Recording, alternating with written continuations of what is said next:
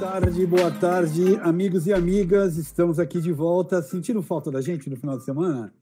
Estavam acostumados, né? De segunda, terça, quarta, quinta, sexta, né? Hoje é um dia um pouco triste, apesar do sol, né? Porque perdemos o nosso grande Moraes Moreira, né? Em homenagem a ele, eu solto aqui um trechinho da música dele aqui, ó. Só, somente só, assim vou lhe chamar, assim você vai ser. Bom, vou parar antes que o YouTube cancele nossa, nosso programa por direitos autorais, mas eu queria dizer que foi um pouco triste, né, a perda do Moraes Moreira hoje. Me deu uma baqueada, confesso a vocês. É, bom, vida que segue, vamos lá, quarentena aí, continua em casa, é, as notícias não são muito boas, o bicho está pegando, a coisa vai ficar pior ainda. É, não acreditem, né, num certo sujeito aí que fica tentando nos desestabilizar, o negócio é a gente ficar quieto por aqui. É, o Lighting Studio, relembrando a vocês, é um programa que faz parte do projeto Hashtag Cultura em Casa, da Secretaria de Cultura e Economia Criativa do Estado de São Paulo e também parte das atividades online da SP Escola de Teatro é, por conta da pandemia. É, escola da qual eu e Chico fazemos parte, é, coordenando e tocando o curso de iluminação. É, lembrando a vocês, deem o like, aí embaixo da tela tá lá o joinha ali, deem um like para nós, inscrevam-se no canal, isso vai ajudar a gente a manter essa pesquisa em pé e viva, né? É, também continuo aquele meu velho pedido para que eu tenho recebido muitos relatos. O André até a gente conversava aqui off records, né, André? É, é. Sem crachá, é, da, de como a entrevista acaba mexendo com a pessoa, porque ela tem que parar e pensar um pouco no que é a vida dela, no que é a trajetória dela, uma coisa que a gente não está acostumado, né? A gente segue trabalhando, vai fazendo as coisas, mal documenta, vai largando de lado, acha que aquele mapa feito à mão é uma bobagem, dispensa, acha que o desenho é muito feio, esquece, não pega foto, imagem, não tenta registrar, né? E aí, quando a gente se vê numa situação dessa, a gente percebe a importância de ter guardado materiais. O Chico, que está aí envolvido com mestrado, também pode falar sobre a importância desse material, né? Então, lighting designers, amigos e amigas, não esqueçam de registrar, de guardar, de documentar, de escrever breves comentários, relatos, depois junta tudo isso, manda para mim, eu publico no Cadernos de Luz, que está no meu site, a Jess vai dar o, o serviço aí, e que está também no site da SP. Boa tarde, Jess. Como vai boa você? Boa tarde, Fante. Boa tarde, Chico. Boa tarde, André. É, não esqueçam boa também tarde. a gente está no formato podcast na, no Spotify, Google Podcasts e Apple Podcasts. Eu vou divulgar o link para vocês aqui no campo do chat. Então é isso, passo para o Chico. Ah, então antes do Chico. Obrigado. Gostaria, Fala aí. Antes, antes, Chico, gostaria de agradecer a presença do André Ball, que nos brindou com aquela imagem fantástica nas suas costas, à sua direita. É, é exatamente aquilo ali. Eu já me deparei com aquilo ali é, nos anos 90, eu acho, né? No antigo Sesc Anchieta, agora Sesc Consolação, tinha esse equipamento lá. Então, André, muitíssimo obrigado pela tua presença aqui com a gente. E aí eu toco para o Chico que vai abrir espaço para você se apresentar e falar dessa sua trajetória até os dias atuais. Valeu, Chico. Abraço. É, boa tarde a todos. Só queria um último aviso que as inscrições da SP Escola de Teatro para o segundo semestre foram prorrogadas até o dia 8 de maio. Tem 64 vagas abertas distribuídas pelos oito cursos regulares da escola. Um deles é o de iluminação, como o Guilherme falou aqui. É, boa tarde, André. Obrigado pela tua participação com a gente. E para começar a nossa conversa, queria ouvir um pouco da tua formação, né? Tem uma passagem pela universidade, uma prática de mercado, tem todo um lado de direção técnica, tem o lado da empresa, que eu acho que também tem uma série de aprendizados, uma trajetória muito focada na dança. Então, queria te ouvir um pouco. E também um trabalho pedagógico, né, Chico? De sim, oficina, sim, um trabalho pedagógico.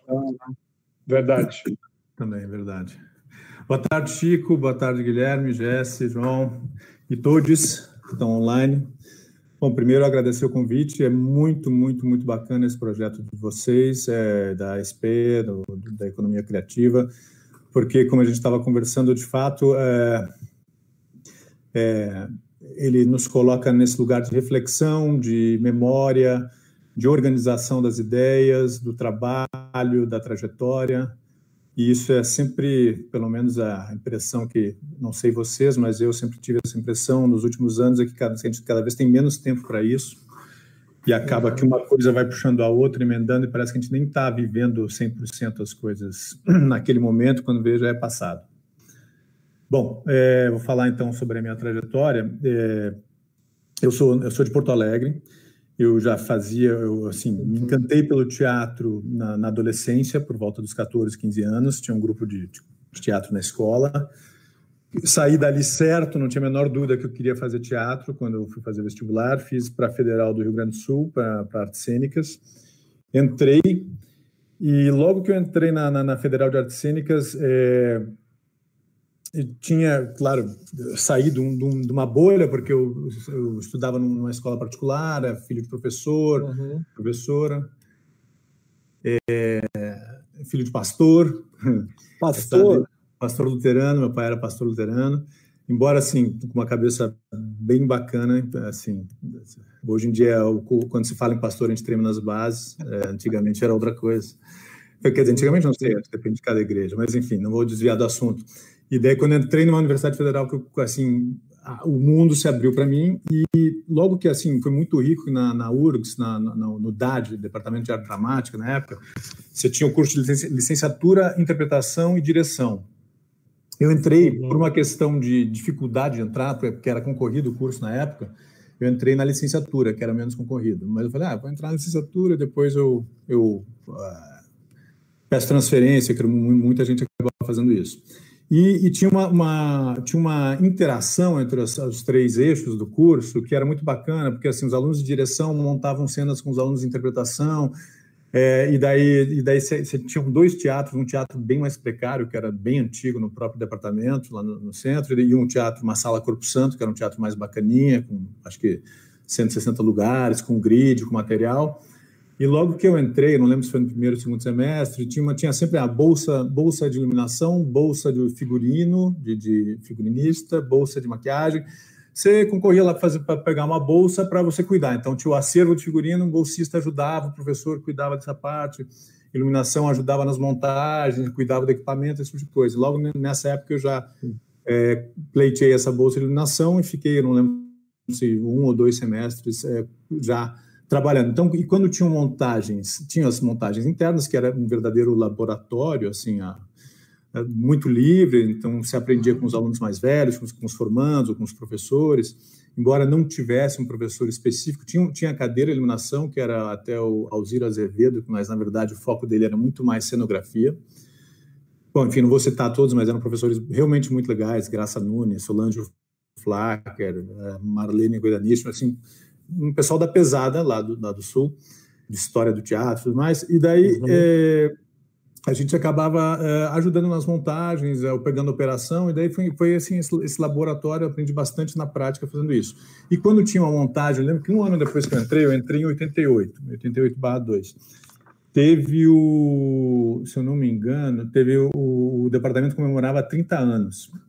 E, e, daí teve uma montagem comemorativa do departamento, com a direção do professor, Luiz Paulo Vasconcelos, e, com, e daí se chamaram o iluminador profissional, João Assir, que era uma, uma lenda lá em Porto Alegre, o famoso Tigrinho, que fazia a luz de todo mundo, é, não todo mundo, eu digo assim, os profissionais. E Sim. foi uma montagem, daí a gente acompanhou, acompanhou essa montagem também. Enfim, ali foi um período super rico e assim, eu aprendi muito. É, e eu atuava, né? Mas na verdade eu tinha entrado na faculdade uhum. para atuar, né? Eu queria ser ator. E atuei, enfim, vou tentar encurtar a história, porque. É, e, vale. e daí em 90, que ano que foi? Não, 93, acho que foi 91, eu estreiei um espetáculo lá, que foi um, era um espetáculo é, dirigido pelo Elcio Rossini e com a Ilana Kaplan e era basicamente uma comédia é, para ela, e eu fazia, vamos dizer, o branco, né? O, o Escada, e era eu e ela em cena. E a gente começou a rodar com o espetáculo, rodando o Rio Grande do Sul inteiro, Santa Catarina, não sei o quê, até que surgiu uma, uma assim, ah, vamos levar para São Paulo. E daí, em 93, veio para São Paulo, o Teatro Hilton, é, embaixo do Hotel Hilton, que nem existe mais ali na, na Ipiranga, é, veio fazer uma temporada ali, vim atuando nesse espetáculo, e só um, um porém antes, assim, é, ainda na faculdade, com, com as criações, é, fui, fui, fui, melhorando na história, o pessoal foi gostando e comecei a criar também para produções profissionais, não, profissionais sem aspas mesmo, de Porto Alegre, mas assim, um tempo muito curto. Aí, em 93, início de 93, vim para São Paulo com essa produção atuando. É, e, assim, obviamente, embora assim fosse uma produção bem estruturada, com poucas pessoas, a gente ganhava bilheteria, dava para viver disso, eu não ia ficar trabalhando de sexta no, naquela época, a primeira temporada que a gente fez, a gente fez até inclusive era, era espaço era era horário alternativo, a gente apresentava terça e quarta. Aí tinha, nossa, o Guilherme vai lembrar disso aí, é, Almanac Brasil, que fazia de quinta a domingo. É, daí tinha um espetáculo à meia-noite, tinha quatro, acho que espetáculos. Tinha infantil, Almanac Brasil, que era o carro-chefe da casa, Buffet Glória, que fazia terça e quarta, e mais um infantil que fazia. Então, imagino que era uma montagem e Sim. essa rotatividade num teatro que era um, vamos dizer, o Hilton era parecido com, com a referência de hoje, tipo o Teatro Renaissance, mais ou menos, né, em termos de pé direito baixo, vara fixa, coisa é, pra na verdade, ali, na verdade, ali era um auditório, né, de hotel. Exatamente. E aquelas adaptações horríveis, né? Exatamente, é.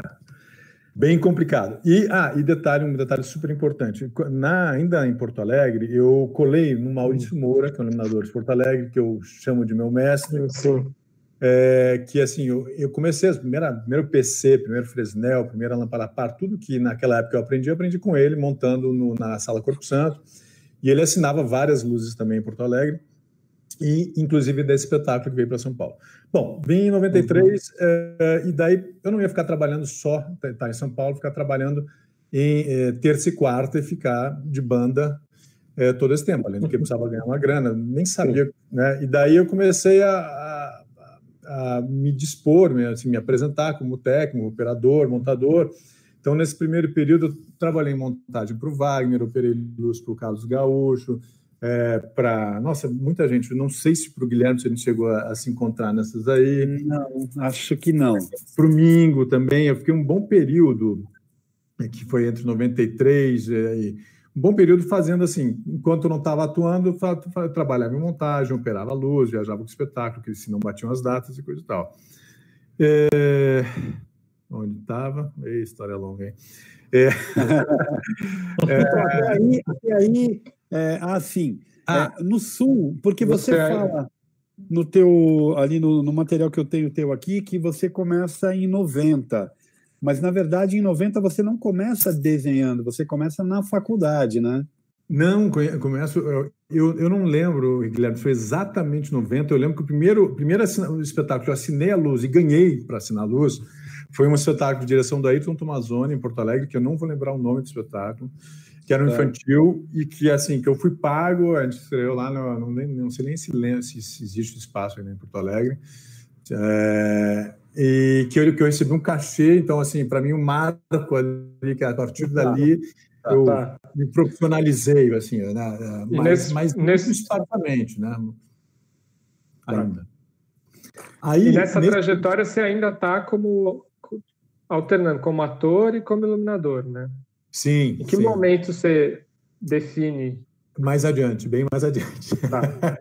Nesse período em São Paulo, já, é, enquanto a gente. Depois a gente foi fazer o buffet, fez um bom tempo. A gente fez é, Hilton, depois a gente foi para João Caetano, Teatro João Caetano, depois a gente fez temporada no Rio, depois voltou para São Paulo.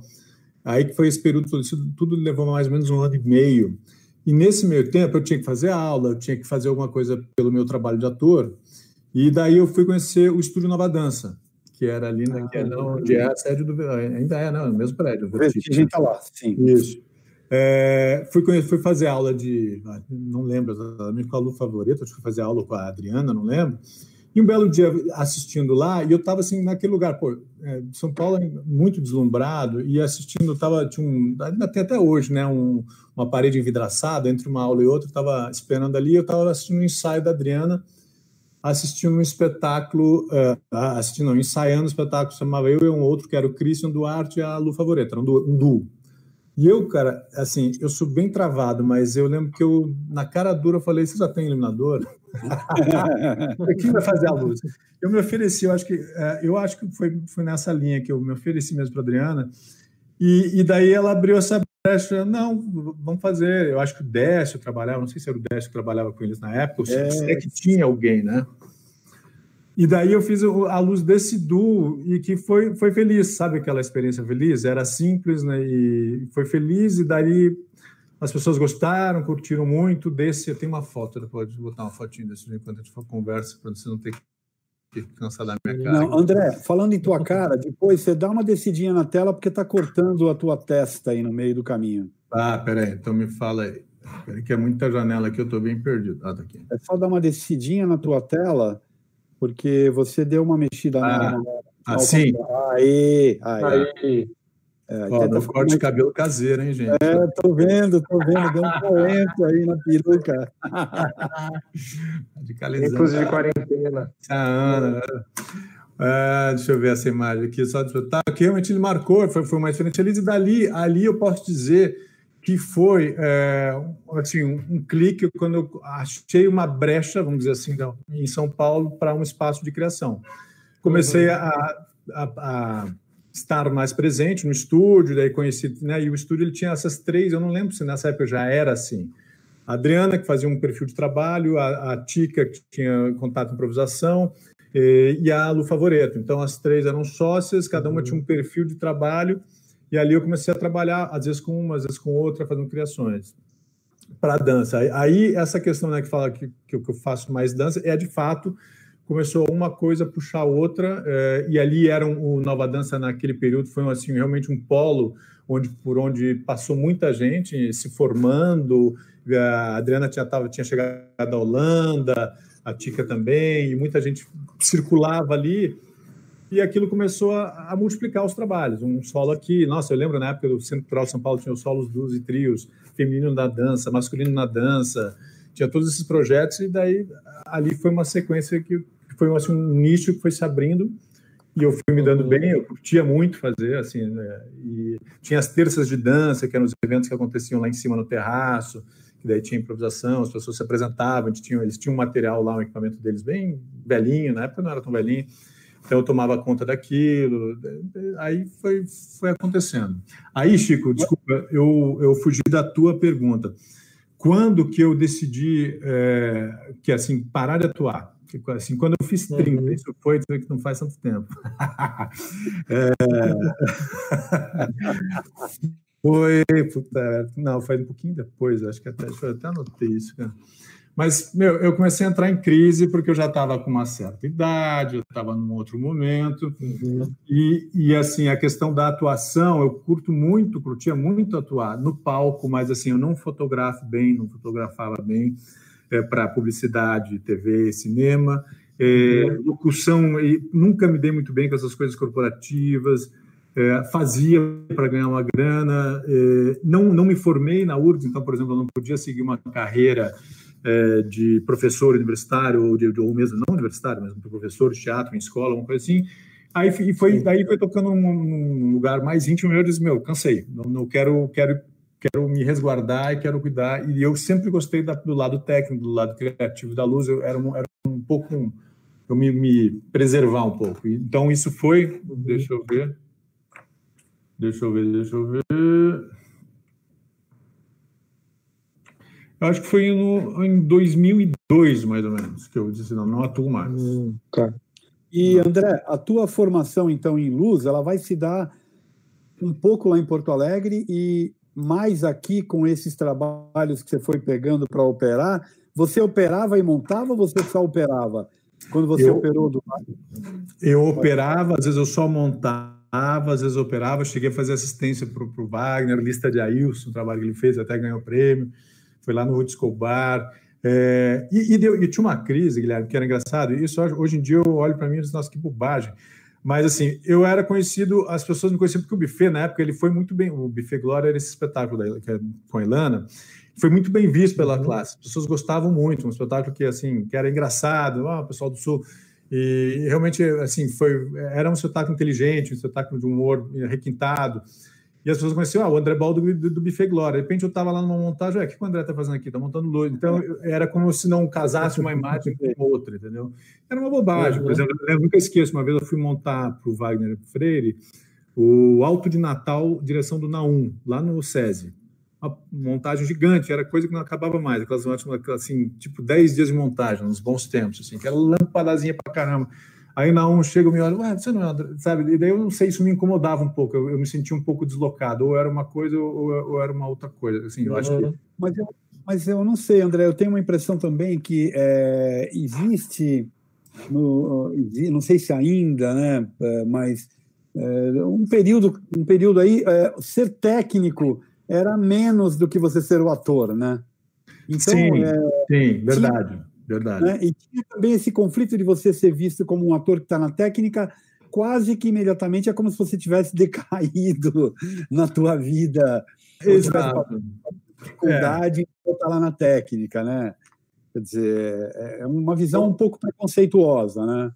Não, com certeza. Uhum. É, existe, né? Eu acho que isso ainda bem mudou bastante, porque hoje em dia ser um técnico é, demanda um bocado de conhecimento, né, para você estar tá no mercado. Uhum. Mas naquela época realmente é, o técnico, né, assim, era era um, era um pouco exatamente isso que você falou, Gui. Acho que tem, tem tudo a ver mesmo. Que, que abriu pequeno. Vou tentar mandar uma imagem aqui, tá? Tá, vai lá. Então... Bom, também não preciso parar de falar para mandar imagem. Né? É, então, a gente, eu estava pensando nisso que você falou, é, da pergunta que eu te fiz, de que a tua formação técnica ela vai se consolidar ao longo da tua vida já fazendo dança, ou quando você começa a tua trajetória na dança, você já tinha um certo domínio da técnica?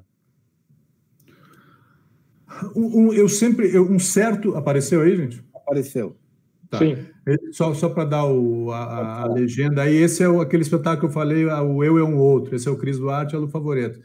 Aí tinha essa bocinha aí, umas luzinhas embaixo do banco que eu coloquei, umas lanterninha pilha, é, enfim, essa é só uma imagem, mas esse espetáculo, vamos dizer que me lançou um pouquinho a, a minha luz para o mundo, e claro, tinha outros momentos bem diferentes disso.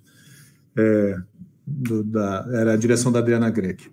Mas Gui, eh, Guilherme, eu assim, eu sempre fui muito, sempre fui muito curioso, né? Eu acho, eu não, eu não lembro quem do, dos ou mais de um dos entrevistados comentou, né, que a curiosidade ela, ela é fundamental, né, na nossa área, assim, eu sempre gostei de, uhum. sempre, assim, mesmo quando eu atuava, é, eu, eu atuei em produções até, até não, produções muito bacanas, com Gabriel Vilela, com a direção Beth Lopes, assim, luz do Wagner Pinto, luz de, do Domingo, é, produções bacanas, e eu sempre, mesmo atuando, eu não, eu sempre estava com um olhar no equipamento, no que estava sendo montado, na luz, mas então, é, assim, era essa curiosidade me acompanha. Eu acho que ainda hoje, assim, acho que é uma coisa que a formação não acaba, né? A gente está é, tá, tá sempre, mas, mas claro que à medida que você começa a assinar, eu acho que isso vai demandando, pelo menos aí são visões, né? Eu acho que outras pessoas que deram depoimento aqui têm visões diferentes, querem estar mais livre para pensar em conceito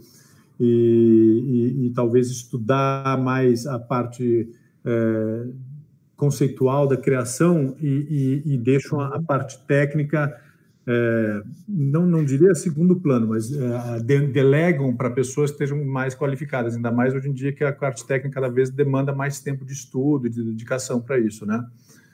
Eu, eu sou um pouco nesse ponto antiquado, sou meio centralizador. Eu gosto de saber como é que as coisas funcionam, eu gosto de saber. É difícil eu escolher uma ferramenta sem eu saber exatamente o que essa ferramenta pode me, é, contribuir no meu trabalho, né? Então, nos seus processos, digamos que você sempre foi um trabalho mais solitário. Você não costuma trazer pessoas para trabalhar com você. So, é, eu tenho dificuldade com, tenho que confessar isso, eu tenho dificuldade com com equipe, assim, não é, não é que eu me dê mal com a equipe, não é essa questão, não. Acho que as pessoas uhum. que trabalharam comigo ou trabalham comigo sabem que pelo contrário, mas eu tenho, às vezes, eu sou um pouco centralizador nas escolhas, por exemplo, essa coisa de, de compartilhar assinatura é, é, mais complicado, assim. É, tá. Mas não é uma questão de vaidade, é uma questão mesmo de, de, de, de modo mesmo, assim. É. E também, mas não, não quer dizer, eu sei que essa pergunta seria mais para frente, que eu não que eu não trabalho com assistente ou com operador, não, nada disso, mas assim, eu gosto, precisa passar por mim. As poucas experiências que eu tive, hoje em dia cada vez a gente tem cada vez mais com programador, por exemplo. A gente precisa de programador, porque você não tem conhecimento da. Eu sou da geração ETC Express, não sou da geração da geração Ion nem MA ainda, ainda. É, ainda. Ainda. Quem sabe nessa quarentena não. Não, é, sei, então. não consigo dar os primeiros passos. Está tá, tá, na, tá na lista, que é infindável. Mas, mas é, é muito angustiante você ficar na mão de, na, na, mão no bom sentido, tá, gente? Não é no mau Depender, sentido, depender. É, né? Tem que ter essa espera, esse tempo de, de, de, tuas ideias terem que ser verbalizadas para depois sim, É, a pessoa ter o entendimento dela, para ela conseguir traduzir na máquina e fazer o, o, equipamento chegar aí, nesse sentido. Tá. É, eu percebo muita dificuldade é, nessa área. É, voltando voltando para a tua trajetória lá, André, é, Aí você começa essa, essa, esse percurso dentro da dança. É, e isso segue, ou o que, que vai acontecer na sequência? Posso já puxar. Posso correr o risco de pular lá para frente, mas. Não. ah, então segue aí. Segue aí. Brincando. Vai lá, vai lá, Chico. É porque, Não, porque, eu acho... tem dois falei, aspectos falei. importantes na, que eu acho que é na trajetória do André, que eu acho que era importante a gente entender. Ah, eu, porque, eu, né, eu, porque vem da universidade, vai para o trabalho dentro do palco como ator, desse trabalho Sim. começa uma trajetória dentro da dança, isso vai se desenvolver, vai ter um percurso grande dentro da dança, né? Tanto é que eu, é. eu sempre inventei de chamar o André para falar sobre luz de dança. Sempre que eu pensava em alguém para falar sobre luz pra, da, de dança, sempre me vinha o André na cabeça. E aí, o que mais acontece nessa tua trajetória chega, até chegar hoje? É importante, é importante, é, porque senão eu me, me, perco no raciocínio, e é verdade. Eu, eu, não, eu não lembro exatamente a data, não, não fui atrás disso, mas eu fiquei assim, nesse período, vamos dizer que foram uns quatro anos, pelo menos, trabalhando bastante com o pessoal dali do Nova Dança e com, assim, digamos, seria o off-Broadway da dança, a dança contemporânea, a dança, a dança não, não, não, não oficial, mas não, não, naquela época não tinha fomento, eram outras, os, os os dispositivos. Então, sempre naquela, sempre naquela dificuldade de, de como viabilizar as coisas, como fazer acontecer, como conseguir é, concretizar as ideias, até que, puta, é uma pena eu não lembrar a data, eu devia ir atrás disso, mas é, aconteceu, eu acho que foi 99, talvez, ou 2000 e poucos, não lembro, não lembro. É, eu, fui, eu fui convidado para trabalhar no Balé da cidade de São Paulo vizinho do Nova, que era na época é, vizinho do Nova Dança, companhia oficial de dança do, do município.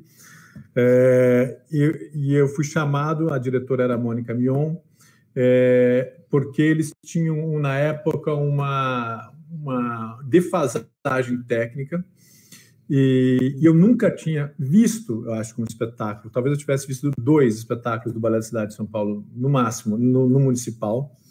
Então, eu nem sabia o que era um balé da cidade de São Paulo é uma companhia é, de quase, quase não, acho que são 30 bailarinos fixos contratados, com ensaiadores, com direção artística, com direção de produção, com diretor técnico, com técnico de som, com toda uma estrutura que eu, eu era off-broad, eu trabalhava com, né, eu fazia tudo. É, tudo em relação à luz, claro. É, e daí eles me chamaram, o Peter, que, que infelizmente já, já faleceu, que era o diretor técnico na época, e na verdade ele trabalhava, ele, ele ele cuidava muito mais da luz mesmo. E a Mônica me chamou e disse: Ó, eu estou precisando de alguém que venha para cá e que dê uma, marejada. A gente precisa atualizar as coisas, a gente está tendo problemas com, com, com, as luzes, porque uma companhia de repertório do balé, embora fosse dança contemporânea na maioria de suas montagens, eram montagens, muitas das montagens, para quem não conhece, é, algumas criações inéditas e muitas montagens compradas, né? Uma, uma, uma coreografia de algum grande bailarino, é, coreógrafo internacional, você compra a obra, os direitos para a montagem, para ter essa obra durante dois, três, algum um período, Então você tem que reproduzir mapa, reproduzir cenografia, reproduzir figurino e, e, e montar esses líderes como é o original e depois manter isso, né? Então é uma companhia de repertório. E daí eu fiquei trabalhando Sim. no balé por quatro, quatro, anos e meio, se eu não me engano. Então, para mim, foi uma guinada absurda em termos de, de, de aprendizado, porque eu acostumado com espaços, para mim, uma sala Jardel Filho era um teatro grande. Um, um teatro, é, uma, assim, Paulo Emílio, Jardel Filho, César Consolação, tinha muita dança na época, era um, era um teatro já de um porte. Claro, não que eu nunca tivesse pisado num Guairão, ou mesmo trabalhado nesses, nesses palcos maiores, mas, de repente, eu estava começando a trabalhar com uma companhia que tinha, num programa, é, uma noite, né, num, num, é, três coreografias com três mapas interligados, com mapas assim que, em média, iam de 140 a 240 lâmpadas, na época dos convencionais, né, e que tinha que ser montado e ensaiado e gravado, período pororó. Então, ali foi uma escola fantástica para mim. É, e depois, além disso, é, desse trabalho, é, a gente sofri bastante também com mas porque era bem puxado, a gente fazia as turnês, né? O balé todo ano. Tem um ruidinho para vocês ou tá tudo certo? Tá tudo certo. Tá. Tá tudo bem. É, então, foi só aqui. É, é, fazia todo ano pelo menos uma turnê pela Europa.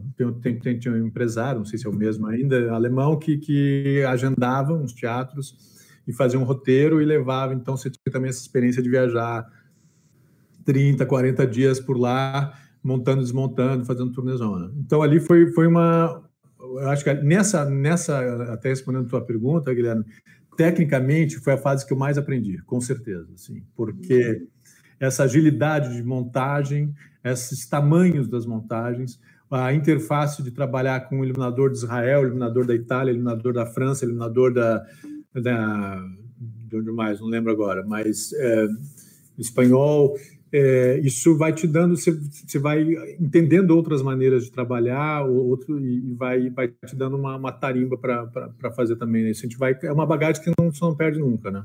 E André, eu fico pensando, porque me parece que a luz, quem faz luz, é aquele que tem uma visão do todo né, do espetáculo, porque a luz ela dialoga com todo mundo. Claro, o cenário dialoga, o ator dialoga, o texto dialoga, mas a luz ela tem uma visão mais global da cena é, e parece um caminho até natural de quem está na luz acabar ocupando um, um lugar meio de direção técnica, meio de coordenar a montagem, porque nessa época, quando você fala de 250 lâmpadas, era muita coisa para pendurar, era muita coisa para afinar, era muita coisa para ligar. Então tem um tempo de ocupação de palco que você acaba sendo obrigado primeiro, a se programar para que isso tudo aconteça e perceber o que tem que ser feito à tua volta para que o teu trabalho possa acontecer. Você acha que é daí que surge esse teu percurso depois para a direção, direção técnica? Sim, sim, Guilherme, com, com certeza. Assim, é, com certeza, porque foi assim, isso me deu um, um estofo de experiência. E outra, eh, tinha, eh, não posso deixar de citar a Cleusa, não sei se vocês conhecem, Cleusa, Cleusa fazia a direção de palco também. Nossa, a gente tinha brigas homéricas, a gente se amava e se odiava, mas é, é, Mas sim, e isso que você fala total, né? Você já viu um diretor técnico que veio do áudio? é raro, né? Assim, não, não é nenhuma crítica, é, sem julgamento de valor. É, mas é, é, eu sempre falo, brinco, né, que na próxima encarnação eu vou nascer é, trabalhando com áudio, porque normalmente é o último a chegar e o primeiro a ir embora. Brincadeira, eu sei que quem está hoje em dia é um trabalho muito mais é, árduo e requintado, mas, mas é verdade, porque essa questão de programação de, de tempo, do que, que eu dependo para poder montar a luz, o que, que quem uhum. depende de mim, eu tenho que ter a noção exata do espaço, quando que eu não posso mais entrar com a escada porque o linóleo não pode sujar, e, né, então as soluções que você vai encontrando para se encaixar no meio disso e trabalhar, né, assim, né, a gente tinha muitas montagens é, no, no, próprio municipal. Depois, claro, a minha grande briga na época do balé, e assim, briga não, né? Isso eu acho que é uma realidade, uma, um conflito que a gente leva para todos os lugares e todo sempre. Que é assim, você tinha estreia no Teatro Municipal com tudo que tinha direito, sem, né, uhum. né, restrições orçamentárias, tem, tempo às vezes sim, porque tinha as outras programações do teatro, e depois isso ia fazer teatros uhum. da prefeitura. Daí ia rodar, balé ia rodar com programa no Paulo Heiró, João Caetano, Arthur Azevedo, e daí queriam a mesma. Um, era impossível, entendeu? Fala, Mônica, a gente tem que. Mas as condições eram totalmente diferentes. Totalmente diferentes, né? até o tamanho do espaço, disposição, então não tinha como, né? orçamento, tamanho do espaço, pé direito, tudo, tudo, tempo de montagem. É, então, assim, de ter essa consciência, depois a gente vai entrar nesse assunto aí, né, do que, que do que, que leva para frente, né, do, da ideia. Mas, mas sim. André, fala, Chico.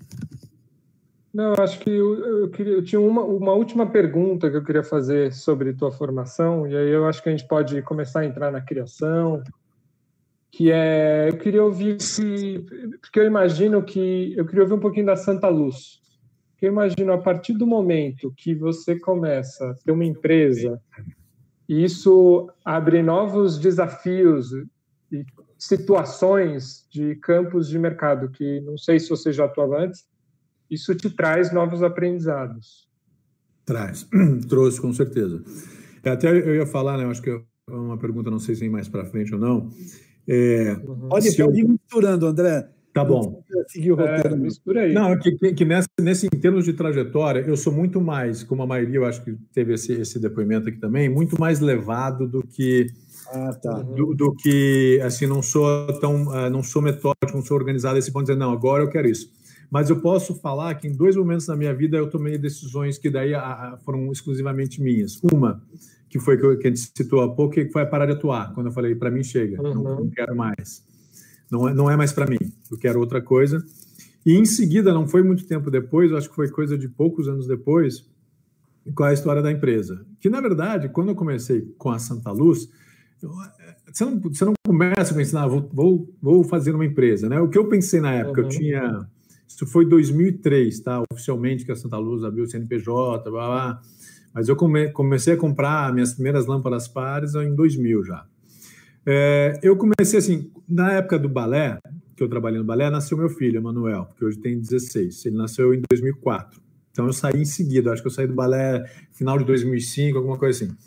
E assim, essa inconstância, eu tinha 35 anos, essa inconstância econômica e também de estar sempre dependendo da agenda dos outros e não poder fazer a sua própria agenda, foi um motivador para mim dizer, não, então eu vou, se eu tiver um tanto, a ilusão, isso é ilusão, tá, gente? Não se iluda que não é fácil assim. Se eu tiver um tanto de equipamento lá, no fundo, na edícula de casa, como foi o que eu comecei, eu, eu posso me dar o luxo de dizer, não vou viajar no mês de não vou fazer turnê, eu não vou. Não, não, não, no caso do balé, que eu era contratado lá, não tinha essa opção de dizer não vou. Mas no Sim. caso de dizer, ah, eu criei a luz aqui para a Lu Favoreto, eles vão rodar, não sei aonde, fazer 40, 20 dias rodando com espetáculo no interior de São Paulo, Nordeste. Eu vou dizer, não, vai um operador, eu fico, porque de não ficar dependente disso para sobreviver, de poder estar no meu caramujo e ganhando algum trocado. Então, a Santa Luz, nesse sentido, mas não, não é, é, foi uma opção. E claro, mas hoje em dia, e daí quando, quando, quando a empresa começou a ficar um pouco mais é, sólida, no sentido de atender outras coisas é, que não só teatro, ou dança, ou, é, por exemplo, uma época a gente, a gente atendeu muito stand de feira, produto, na produto. Uhum. Até para, assim, muito, muitos, o Maurício, esse amigo meu, iluminador, faz projeto para vários uh, fornecedores, feira de calçado, coisa e tal. Então, todo janeiro e julho a gente tinha Francal, Coromoda, fazia alguns stands. Então você acaba conhecendo, por exemplo, um outro tipo de equipamento, um outro tipo de iluminação, uhum. um outro tipo de função para a luz, e que depois eu vou citar mais tarde com imagens aqui, que claro que isso também é bagagem, tudo isso é conhecimento, conhecimento uhum. técnico. Uma lâmpada que você mais pensaria em usar num espetáculo de dança, não, mas por que não? Eu tô com, depois uhum. eu mostro lá, mas eu tô com, sei lá, 180, 200 lâmpadas X que não está mais usando, eu só uso em janeiro e fevereiro. Por que não? Isso, vamos arriscar e, e usar isso numa criação que cabe, né? Claro que aí isso não vem antes do, da, da ideia do conceito, isso vem durante, com, né? Não é uma coisa premeditada, uhum. às vezes, mas então isso, a, a, e, e, também eu acho que a outra coisa que a, que a empresa ajuda, às vezes ajuda a mim, mas não ajuda a empresa, é que, claro, que eu fico muito feliz quando eu posso montar com a, com a minha equipe, né? Se eu estou com uma criação Sim. minha e eu sei que eu vou ter a minha equipe trabalhando, eu me sinto mais à vontade para fazer montar e desmontar. eu estou brincando aqui. Não, mas é claro, assim, eu tenho uma, uma maior intimidade, mais confiabilidade, sei como eles trabalham, sei como é que é. É, não que tem, não tem equipes maravilhosas, mas eu me sinto mais em casa e tem mais flexibilidade, principalmente. E André, você foi parar, aí você abriu um terceiro é, caminho na tua vida com essa questão da direção técnica, né? É, que é MIT e fora artistas que vêm de fora que você é, acaba fazendo esse tipo de trabalho, né? É, fala um pouco de, dessas direções técnicas é, ainda a gente ainda está no campo formação, né? Então, digamos que Sim. a atuação te traz um tipo de formação, aí depois a operação te traz um outro tipo, aí você começa a desenhar para dança, isso vai te colocar de novo numa situação de aprender, de entender a linguagem, de entender a estética. Aí a empresa também, acho muito interessante você falar desse trânsito por diferentes trabalhos que vão te abrindo a percepção para diferentes equipamentos, acho isso muito rico, né? Uhum. Mas aí você, digamos, que você vai para o trabalho de mestrado da tua formação e é se deparar com os gringos, né? Que é, é fazer direção técnica de um festival internacional, onde você vai ter francês, inglês, sei lá, gente da, do leste europeu. Então, fala um pouquinho desse momento da direção técnica, ainda pensando no, no campo da formação. Tá, vou só olhar minha colinha aqui. Ah, se você, e se você tiver imagens que você queira ir mostrando, fica à vontade, tá? Tá legal. É, é que eu tenho só dois tico-teco aqui, não tô brincando. É, vamos lá. se eu tiver que escolher as imagens, não sei se eu sou capaz de falar. Vai, vai ficar gaguejando. É, não, eu, eu, eu, eu acho assim, é, conforme a gente falou antes de ir ao ar, é, é, a vinda né, de espetáculos de fora para vindo para São Paulo sempre tiveram, mas eu acho com outro perfil de espetáculo, né? Assim, tem gente que trabalha com direção técnica de grandes eventos mais de entretenimento. Eu, eu, na maioria das produções que eu trabalhei são em produções que foram em Sesc, que são às vezes assim, é, é, é difícil é, carimbar o que é qual é a diferença, mas enfim com, com artistas de uma certa. Bom, não sei, não sei, eu acho que eu estou falando bobagem. Ah, eu, acho que, eu acho que você não está falando bobagem, eu acho que tem a ver é, a MIT, se você pega a MIT, se você pega os artistas de Sesc que você trabalhou, tem é, uma discussão da linguagem muito mais forte do que você tem em grandes turnês de estádio, onde você tem ali Sim. uma questão muito mais forte do entretenimento, né? Eu acho Exato. que para mim tá, faz sentido o que você fala, não sei, para o Chico. Né, né, Chico? Não, eu acho é, também. E é, não, é, não é um juízo de melhor ou pior, é só um perfil, um perfil de tipo de trabalho, né? Exatamente. É, é, eu acho que é, exatamente é uma assim sem, sem juízo de melhor ou pior, mas assim você vai fazer que eu nunca fiz, mas vamos dizer um show, um mega show, que o cara tem aquela planta, que ele vai para todo lugar igual, vai montar no estádio. Então agora é, agora, o, perfil de espetáculos que vem para MIT, ou como Lepage, por exemplo, é de um. Opa, desculpa, gente. É, é, de, um, é de, uma, de uma verticalidade técnica, no sentido de, da minúcia, do detalhe. Quando você fala o quê, mas o cara está implicando com não sei o quê. Mas, é assim, porque cada. Assim, como eu tinha falado antes, em 2014, André Caruso me chamou para fazer trabalhar nesse projeto do, do, da trilogia do Lepage, que era o Playing Cards jogos de cartas, ele uhum. montou três espetáculos. Não cheguei, acho que não, aqui para cá vieram dois. acho que ele não chegou a montar o terceiro. Vieram dois. Vieram, é, dois. vieram dois. E eu acho que nem eles nem concluíram a trilogia, eu acho, não sei.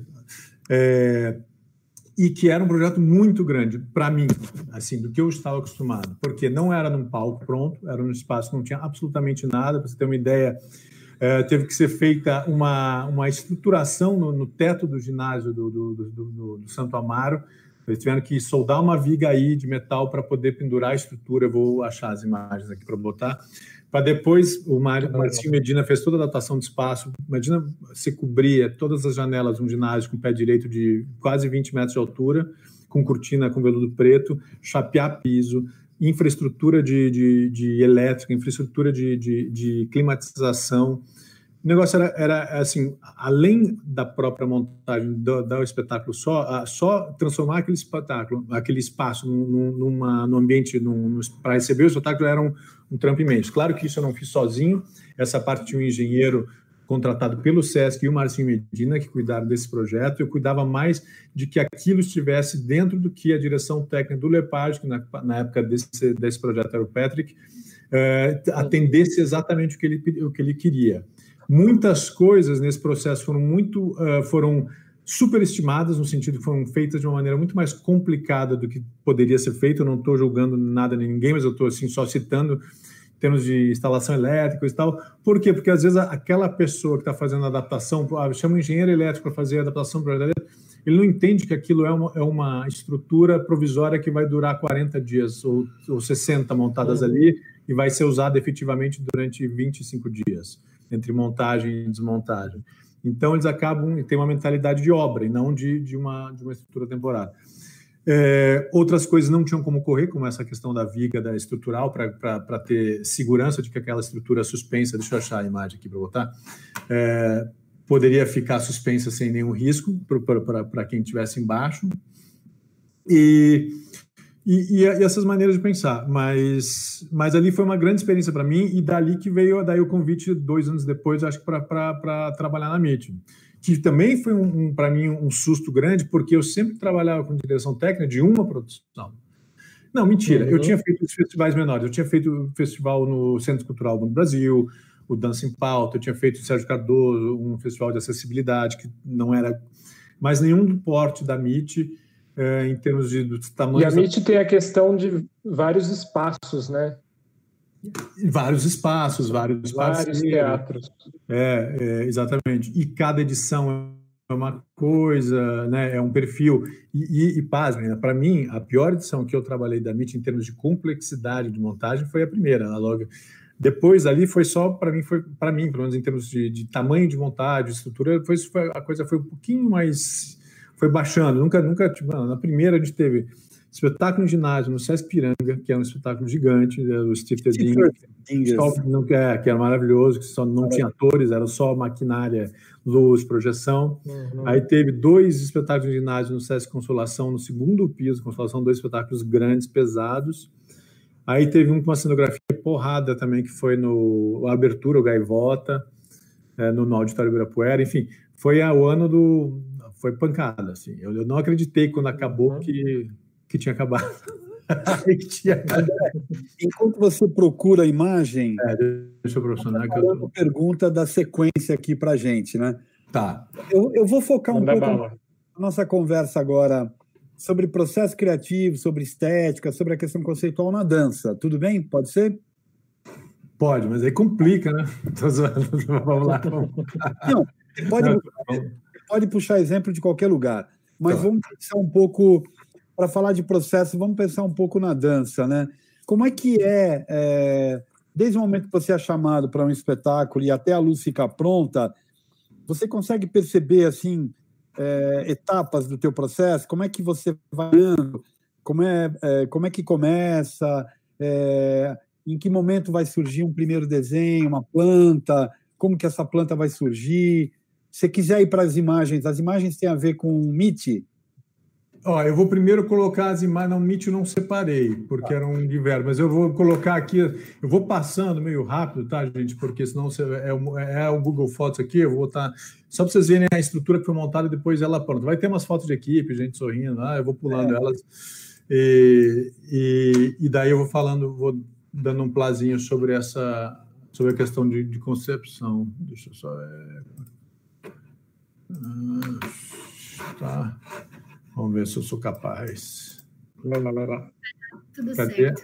Vai tudo certo. Ah, apareceu a barrinha aqui. Apresentar agora. Está inteira. Bora. Entrou. Entrou, tá? tá? Eu vou pulando, vê se pula numa boa aí. Uma... Ah, não, pulei errado. Peraí. Esse é o Lepage. É, isso é o início da construção da obra lá do ginásio do Lepage, tá? Fazendo o peso, tá. passar rapidinho. Pessoal costurando, vai dar, piso, carpete para o piso, ó, chapeamento, Ó, é, começa a subir andando para fazer o fechamento de, de, de, cortina. Desculpa, tá, Guilherme? Não, imagina. Daí depois eu, eu me concentro. Era um pé direito absurdo, que os geradores, eram três geradores. Aí depois veio a, as talhas elétricas, os seis motores para suspender a estrutura deles. Uhum. Ainda tudo preparação de infra, arquibancadas, tem umas fotos horrorosas. A cortina já foi. Cortina já foi, já está com fechamento pronto, está em processo. Subindo que 30 E aí a chegada. Eram três containers de 40 pés. De equipamento. Esse é o Patrick, esse era o, o diretor técnico. O equipamento veio todo dele? Não, não, não veio todo dele, não. O equipamento de luz foi todo locado. O que veio deles era mais a parte de palco e daí as, as maquinárias que eram fantásticas, ah, assim, tá. telas, a parte de cenografia, figurino, visagismo, uh, uma coisa ou outra, mas equipamento de luz foi todo locado, som também. Tá. E projeção, projeção, projeção, eu acho que o projeção veio todo deles, porque daí a legendagem era a tela de LED. Só, só um, um, detalhe, assim, é, é, quando a gente fala em diretor técnico, eu acho que também são situações e situações. O Patrick é, e todos os outros que eu trabalhei, a maioria deles, eles assim, eles estão da descarga até a carga. E assim, quando a gente começou a fazer descarga, que a gente estava, ou a carga, não lembro agora, ele falou assim: eu posso dirigir empilhadeira, porque eu tenho, eu tenho licença, e posso fazer eu a carga. E daí, então assim, é, então o, cara, o mesmo cara que abre o CAD, não é, não é uma babação de ovo, mas assim, às vezes a gente tem essa, essa essa, essa imagem de que não, o cara fica na mesa lá com o computador aberto e as plantas e vai dando. Não, ele botava a mão em tudo, claro que, e, e ao mesmo tempo tinha também essa questão de, de saber das plantas, e tudo que. que, que, que, que né, então, desde, aí era o início, tá, tá ruim a foto, o início da montagem do piso deles, que era um palco, eles trouxeram o palco e a estrutura aqui é pendurada. Tudo de alumínio. Esse palco, ele era todo oco por baixo para fazer toda a contrarregragem de cena, né? É, desculpa as fotos desfocadas, é tudo foto celular. Isso aqui, na verdade, desculpa, eu falei bobagem. Isso aqui, primeiro monta a estrutura que sobe, tá. né? É que nessa estrutura tem maquinária, tem motor, tem tela, tem refletor, é, e depois, Sim. quando isso sobe, você monta, obviamente, o palco embaixo. É, o palco era o backstage deles, né? Ficavam três contra-regras e todo elenco entrava e saía debaixo do palco, né? Não, não, não tinha backstage. O backstage era embaixo do palco. Aí a estrutura já suspensa, né, pronta, porque ela não é, não era tão pesada, era menos, acho que era uns, com o equipamento todo era coisa de 6 toneladas, a estrutura em si toda de alumínio, toda modular. E toda desenhada propriamente para o projeto, né? Isso que é bacana, né? Sim. O Lepage, ele tem assim, desculpa, mas só eu acho que é interessante falar. Ele tem um escritório, uma, uma companhia, mas não é uma companhia teatral, chama Ex Machina, que é quem que é, é o, que eles desenvolvem todos os projetos. Então, tanto os projetos em que ele dirige, como os que ele é chamado. Às vezes ele é chamado para dirigir uma companhia no Japão. Agora eles estão, vão estrear uhum. o, o Kodô, no jeito que estão fazendo um projeto. Então, a, o Ex Machina tem o cara, o, o, set designer, o light designer. Claro que não, eles não são fixos, mas eles são chamados pelo Ex Machina e eles têm agora, eles inauguraram ano passado, um, um, um, receberam uma, uma sede, um teatro em Quebec, o, o Diamond, é, onde é a sede da, do, deles para desenvolver projetos. Antes eles tinham um galpão alugado, então, assim, tudo. Então, eles têm é, o repertório, as coisas vão e vão, vão e voltam. Estrutura aí montando luz, gerador não interessa. Ó, aí já a luz pendurada e o palco montado embaixo. Sim.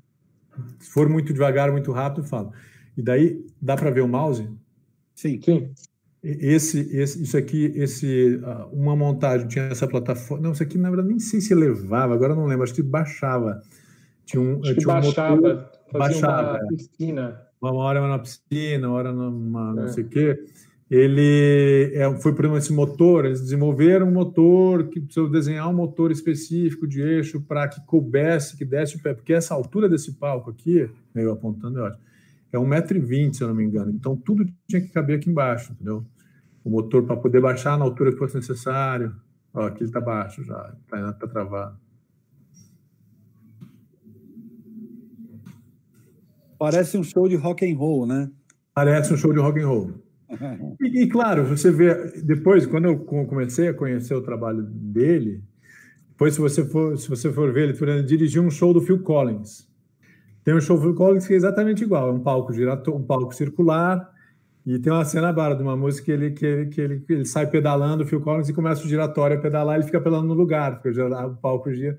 E ele tinha um giratório exatamente igual. Então, claro, é um repertório do cara, mas ele assim, mas o legal é que a, o barato dele é justamente essa questão da, da, da maquinária cênica, da magia da maquinária Sim. cênica, de onde sair. Isso, isso. As máquinas, eu, né? ele trabalha com os objetos animados, né? Exatamente. É. Aí dá para ver bacana, né? Uhum.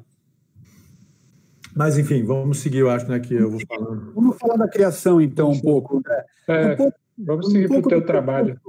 É, um pouco do percurso de criação teu, as etapas que ele acontece, aí a gente já pode incluir é, um pouco para falar do todo da criação. A gente já sabe que você é um solitário, né? um lobo solitário. é, Não, mas com fiéis escudeiros, com fiéis é, escudeiros. Mas, por exemplo, é, vamos pensar do começo, como é que surgem as ideias, como é que essas ideias se concretizam em planta, como é que surge a escolha de equipamentos, como é que surge a planta final e, se, e que, qual software que você usa. Vamos lá. Vamos lá. Senão não dá tempo, né? É... Se quiser ir rodando as imagens para saciar a curiosidade.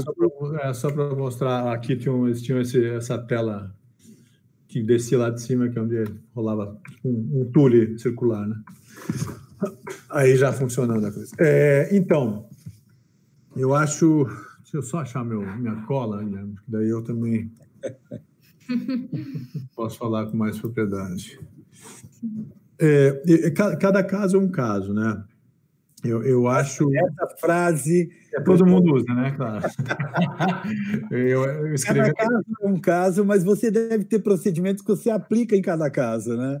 Claro, claro. É disso, claro. Que, é, é disso que estamos atrás. É disso que estamos atrás. Ó, é, assim, um, um, procedimento que eu, que eu aplico em, quase todo caso, eu gosto de, num primeiro, de, de estar. É, eu ia usar uma palavra, mas vai, vai ser, depois vai ficar gravado. Essa, Uh, está, não, está, não, está uma página em branco. Assim, assim, ter o primeiro contato quando for para a sala de ensaio, sem nenhum tipo de expectativa ou referência. Claro, por exemplo, agora esse projeto que ia estrear final de, de maio, de maio, não, de abril, é, era um projeto sobre o, sobre não, inspirado na, na, na obra do Bispo do Rosário. Então, claro, estou lendo o livro do Bispo, estou pesquisando a, a, algum caminho, mas ir assistir o primeiro ensaio, ver a, o, o, primeiro esboço da obra, é, seja ela uma coreografia, na maioria dos casos é o caso, eu gosto de ir assim zerado, não não levo assim zerado de expectativa e zerado não levo não levo bloco de notas, não levo nada, eu gosto de, de sentir como bate.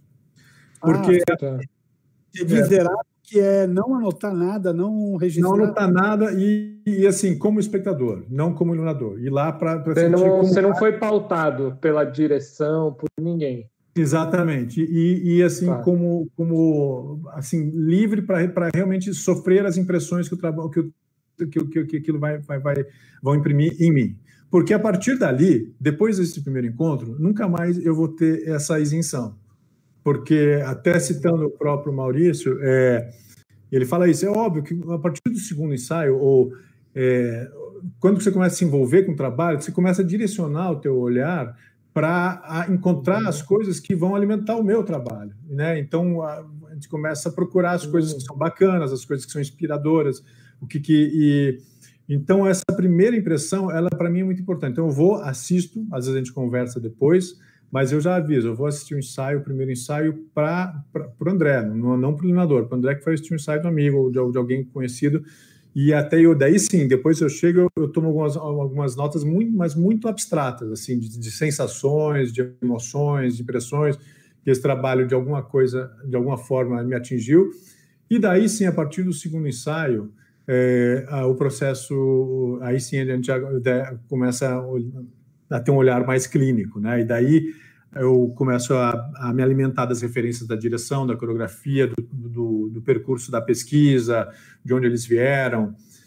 É, eu não lembro, acho que foi o Jatles na, na, que comentou, e, ou não sei se é o Aline, não, Aline não, não, não vou lembrar agora, mas assim, que, que claro, eu adoraria poder acompanhar todos os processos do início ao fim. Não todos os ensaios, mas assim, vamos dizer, ir no encontro a cada 10 dias, um encontro por semana, ficar lá uma hora e meia, ver o que, que rola e ir embora mas a gente sabe que isso é, é longe do, do, que é praticamente possível. E às vezes são ensaios que realmente não são producentes. Mas já me aconteceu em casos, assim, de, de. mas porque eu acho, eu acho, eu acho importante, mesmo que na trajetória da criação principalmente coreográfica, né? porque o teatro é outra linguagem, é, muitas vezes está pautado num texto ou não, então é, já tem um material, pode ter um material mais concreto para se trabalhar com. Mas é, no teatro, você lê o texto antes de ir para o primeiro ensaio? Ou também não? Se possível, leio. No caso do teatro, você lê o texto. Tá. Sim, se possível, leio. Até tá. porque, para entender a obra é, sem a, a impressão é, a, que, a, que, o diretor quer dar àquela obra, né? Porque ele pode montar uhum. um, um Dostoiévski, um Shakespeare, um Brecht, mas, mas dá uma leitura completamente é, diferente, né? Do que não não, não ipsis literis. E para poder saber de que obra que ele está trabalhando, eu, eu estudo sim. Mas aqui teatro, para ser bem honesto, tem feito muito pouco, muito pouco. Tá. Tá, então é... vamos focar na dança mesmo. é. Não, e... no sentido de, acho que como é um Sim. de seus, você tem uma profusão maior de processos, né? Claro, claro. Agora, estou tentando, por que eu não consigo sair da tela inteira aqui? Já sei. Fora da tela inteira. Não, mas aqui na minha tela. Tá, tá na tua. Ah, tá. tá. mas então, é, esse segundo momento, ou esse momento em que você fica daí, depois que você já passou pela, pela página em branco, né, digamos, é, que abriu o teu, teu, teu sensorial para receber aquilo que você está vendo. E é engraçado, é engraçado não, mas é interessante, né, você falar isso, porque o teatro tem a palavra, então ele busca, ele vai, você vai por um caminho mais racional, de ler, entender e ir para o ensaio. Uhum. A dança li, lida com o abstrato, e daí você também se coloca nesse lugar do sensorial de ir para a sala de ensaio sem saber para poder ter as primeiras impressões ali no corpo, no, no né, na, na visão, no áudio. É, mas aí, os passos seguintes, eles passam a ser mais objetivos? É, você já, já vai pensando, ah, esta cena lateral ali, ou ah, aqui. Como é que é isso? Depende um pouco do tempo que a gente tem, né, Guilherme? Mas, é, mas eu, eu gosto, assim, é, primeiro, assim, eu não, eu assim, eu até tinha anotado aqui na minha colinha, mas é verdade, avaliando um pouco, olhando para trás como é que eu funciono nas criações, tem essa primeira impressão que ela é bem é, sensorial, é abstrata, subjetiva, que, que, que, que me dá um chão, e depois a partir, sim, daí não tem jeito. A partir do, do segundo contato, a, a, daí, assim, eu acho que vai. Tem a questão, assim, não tem como dissociar a questão, eu acho, pelo menos para mim, a espacialidade, o ritmo, a música. É, por mais que eu tenha as referências teóricas ou, ou referências de pesquisa, uh, o que, que, eles estão lendo, coisa e tal, é, é, andam junto, não é que uma coisa vem e, uh, primeiro e outra vem depois. Para mim, eu, e eu gosto, eu imagino que muitos devem fazer a mesma coisa, assim, num primeiro momento, deixar vir a ideia que for, por mais tapafúrdia que seja, é, porque é isso, é melhor você ter 20 ideias e jogar fora 18 e ficar com duas razoáveis do que você não ter duas e ter que jogar fora uma e você, né, desperdiçou teve que abrir mão de cima da sua ideia. Então você deixa vir muita ideia no começo. Eu deixo vir muita ideia e depois, aí sim é um, é um terceiro, vamos dizer que seria um terceiro momento, que é a comunicação com o coreógrafo, com o diretor, que é começar a entrar em, em sintonia com a concepção, né? Assim, daí, é, é né? Aí você me perguntou software, que se eu uso. Eu, eu não uso 3D. Tá. Talvez pelo meu RG, é, mas assim, eu, é, mas não, não, tem, não, não, é que eu tenho uma resistência, uma resistência ao tempo de usar o 3D. Chego lá ainda, talvez depois da MA eu chego no 3D, ou junto com a MA a gente chega lá.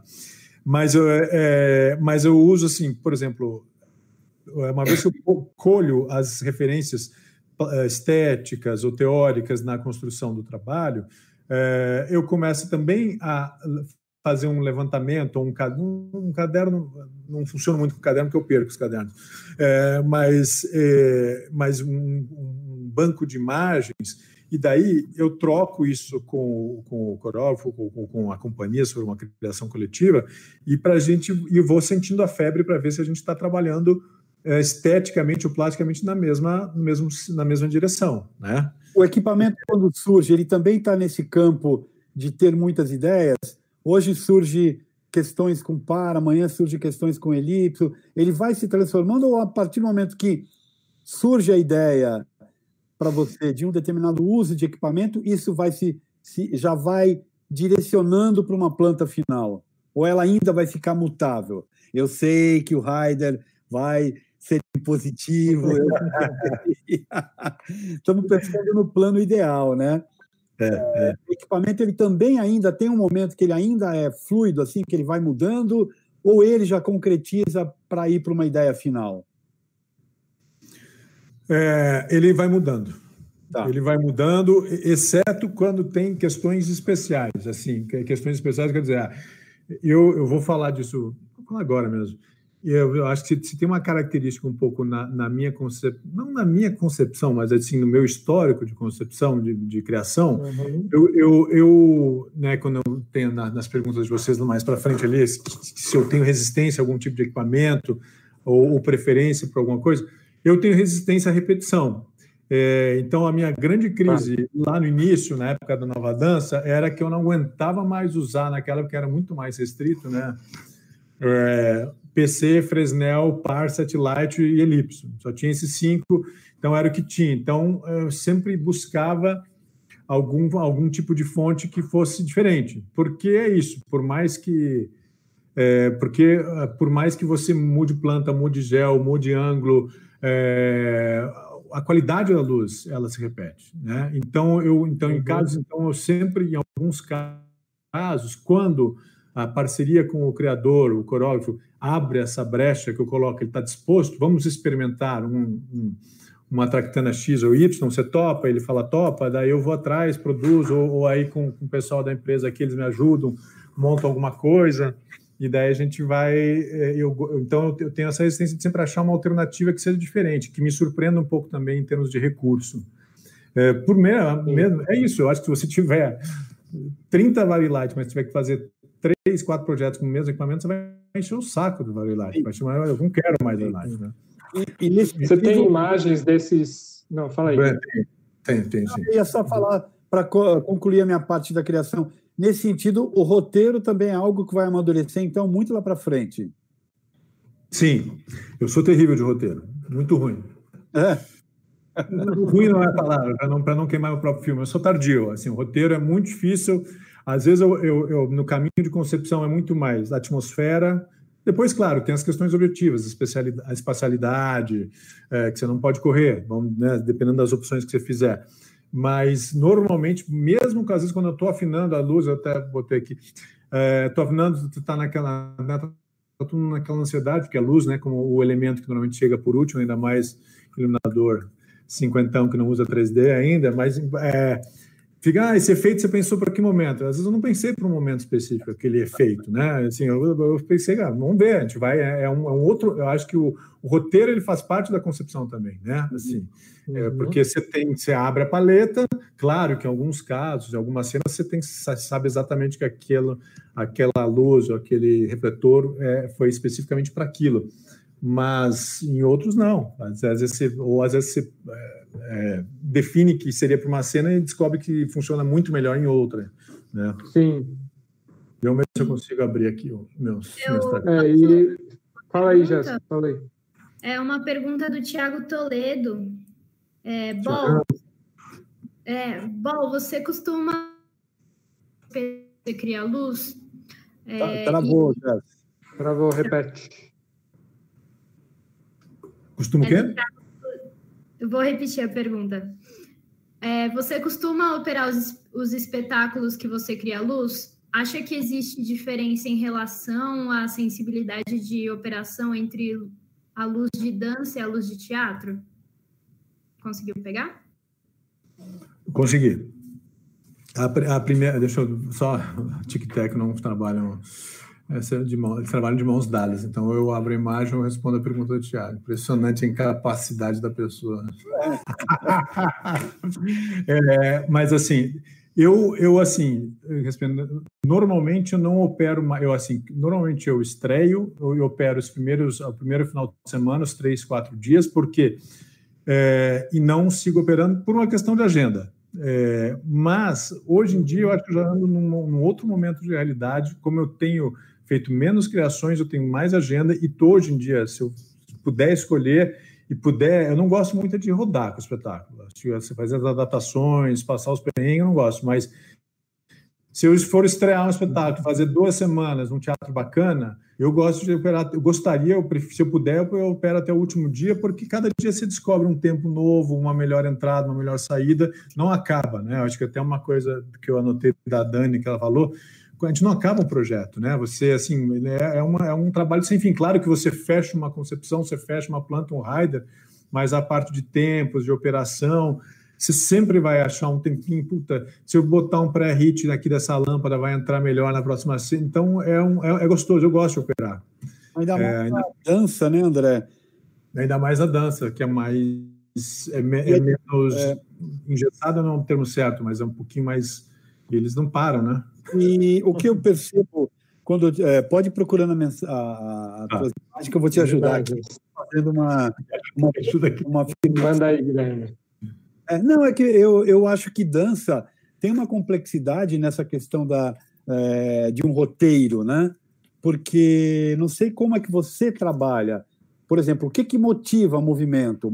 Pode ser a música, pode ser o movimento, né? movimento de luz, eu digo. Cada, cada kill, cada, cada parte do roteiro, ela pode estar ligada, pode ter uma conexão com o bailarino, pode ter uma conexão com a música. E aí verbalizar e escrever isto é alguma coisa um pouco complexa. Para mim sempre foi. Não sei como é que é para você. É, é, muito complexa e assim, o dia que chegaram as mesas digitais foi a salvação, né? De certa Sim. forma, porque é, cara, passar, né, o roteiro na época que era operação manual e quando você não gravava o tempo que você tinha dado, era ridículo. Eu tenho um roteiro até hoje que fui procurar assim que é, tempo corte é fácil, né? Tempo zero ou ah, mais ou menos seis segundos, ou vai no feeling, é, é horrível, né? O que, você vai passar? As pessoas que operavam, assim, que operam, operavam as luzes que eu fazia, deviam ter um ódio. Mas, mas tinha, assim, tinha, tinha, que ter, tinha que estabelecer uma certa conexão com o espetáculo, não dava para quando surgiram a, a, as mesas digitais, você pode gravar os tempos, também não, não é que facilita, mas pelo menos fica mais fácil de você replicar. Você pode errar, gravar em 5 segundos e dar errado, demorar na próxima, no ensaio ou no próximo espetáculo você experimenta em 7, ou faz a saída mais longa que a entrada, enfim, você vai achando até que você acha. Por isso que eu digo, quanto mais tempo a gente ficar próximo do espetáculo, operando, mais mais acurado vai ficar a operação, mais precisa, e daí para passar para alguém melhor. Você manda um roteiro com tempo de entrada, de saída, de espera, se for o caso. E, e né, aí, voltando lá atrás um pouquinho, na época que a gente conversou lá na Casa 1, né, lembra que eu estava trabalhando muito com a companhia Nova Dança 4, é, que era o tal do improviso, né? Que eles trabalhavam com dança improvisação. Então, cada, no, cada, cada sessão era um, uma. E foi muito legal. Era horrível às vezes, mas era assim, horrível no sentido de. Porque às vezes é, o noites, risco do improviso, né? O risco do improviso. Tinha noites que eram memoráveis, que você, não, e assim, que seria demais, entendeu? O que rolava, a conexão, os tempos, as escolhas, que era, que era aquilo. A gente operava aqui, não sabe, da, a gente operava mesa uh, analógica, de normalmente 48 canais ou mais, e, e, daí era, era um happening, né? Assim, só que era um espetáculo, tinha uma estrutura muito singela, muito frágil de início, meio e fim, mas assim a luz, a dança, tudo era era improvisado uhum. e eu era o, vamos dizer, o, o, o, oitavo, sei lá, o nono bailarino lá que tinha que correr atrás, né? Mas correr atrás, ou às vezes propor correr na frente, às vezes você abria um corredor, o bailarino sacava que ele entrava, entendeu? Então. Marisa deve, deve falar um pouco do trabalho dela com a Quito amanhã. Total, é. É, eu operei para ela. Conexão. É, eu operei para ela uma vez no Pinheiros é, um espetáculo da, acho que era uma celebração da companhia, não me lembro. E eu, eu, eu sei bem do que você fala. É, a, a, dança já te coloca numa situação um pouco do improviso, não, né? Mas é, de algo que se define ali no jogo com o bailarino, né? É diferente do teatro que você uhum. pode pensar muito tempo antes, você tem a palavra, você tem a marcação, a dança é um pouco mais complexa, mas vamos para as imagens. Chico, está contigo daí para frente. Vamos tá. lá. É, é, que trabalho é esse, André? Esse trabalho é um trabalho que chama Protesto, da direção da Adriana Greck. Uhum. Isso foi, eu acho que foi 2017, talvez. É, e aí, só para dar, dar, um exemplo das tractanas, era um, era, era um trabalho de uma concepção. A Adriana, a Adriana sempre foi assim, a Adriana era uma das sócias Nova Dança.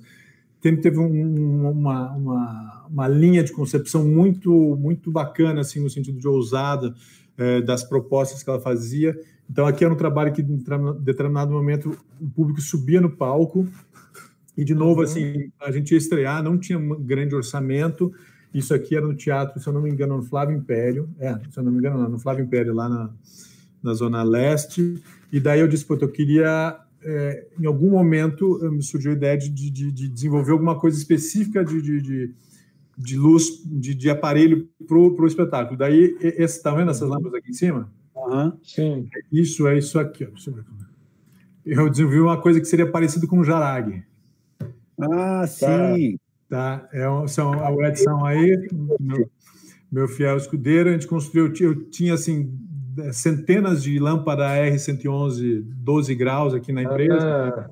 Ah, a R111. Ele construiu construíram cinco blocos desse aí, cada um com, uhum. com 16 lâmpadas, cada, cada linha é um circuito.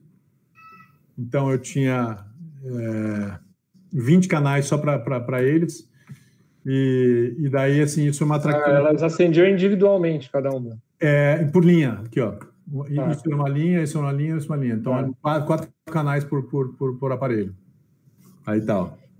E pelo que eu tô vendo, elas eram afináveis individualmente. Tinha um Ex exatamente. de cabeça. Voltar na primeira imagem. Ah. Exatamente. Elas tinham uma afinação só numa, só numa direção, né? É, Sim. É, num, mas então, deixa eu ver a primeira imagem aqui, ó. E eu, eu contei elas, eu tinha, era, um, era como se fosse o um número 5, o dado, né? Um dadinho, um 5, eu tinha uma a pino no centro, tá, uhum. que é essa aqui. Duas que estavam. Duas que estavam meio de contraluz, que estão só com uma linha externa ligada aqui, tá vendo? Uhum. Sim. E, e, duas que estão viradas para o fundo, então eram cinco penduradas. E, então, isso é uma, uma das, da, da, das invenções que nada é inventado, né, gente? Eu acho, mas, mas foi inspirado no Jarag, parece um brute, uma coisa assim. Mas eu gosto da luz da R, e nesse pé direito funcionou e compunha espaço. Então era basicamente a luz, era isso, uma geral de ponta de vara fria, isso aqui sem filtro, e não lembro uhum. se tinha mais alguma coisa. Lateral não tinha. Não, não tinha, era limpão, não era só lá em cima. Só lá em cima, só lá em cima. Eu não tenho mais fotos da, do espetáculo. Não tinha grandes variações, mas tinha, mas tinha, tinha coisa bem bacana.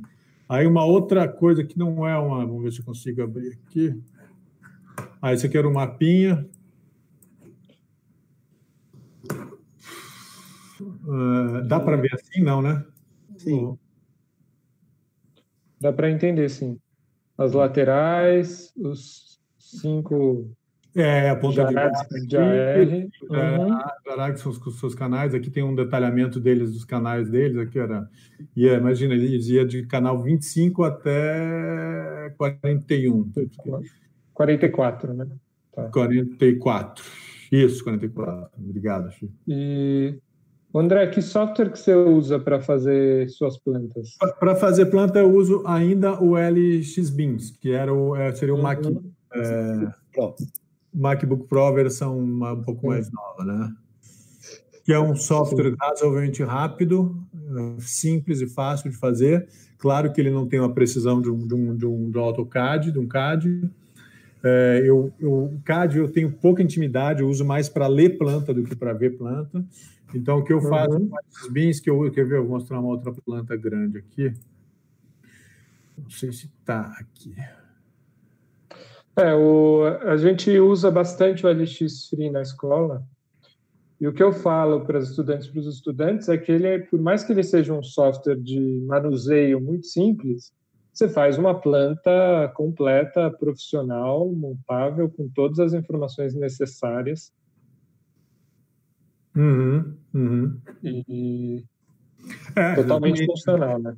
É, essa é a única coisa é a questão da escala que ela não chega ser, não, não, é muito precisa, mas dá para fazer. É um pouco limitada, sim. É, um pouco limitada. E, e, o que eu acho muito bom, essa coisa das layers, né? Aqui é um mapa do Palácio das Artes, um outro trabalho uhum.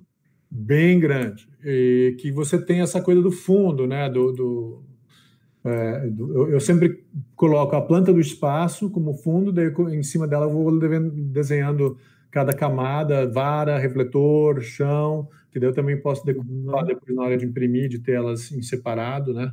Ó, aqui, ó, se eu subir o contraste da, do fundo, da planta do, do, do palácio, e isso vai ajuda bastante, né? Sim, sim. Mais traquitana. Ah, esse aqui eu vou mostrar. Deixa eu ver se eu consigo botar.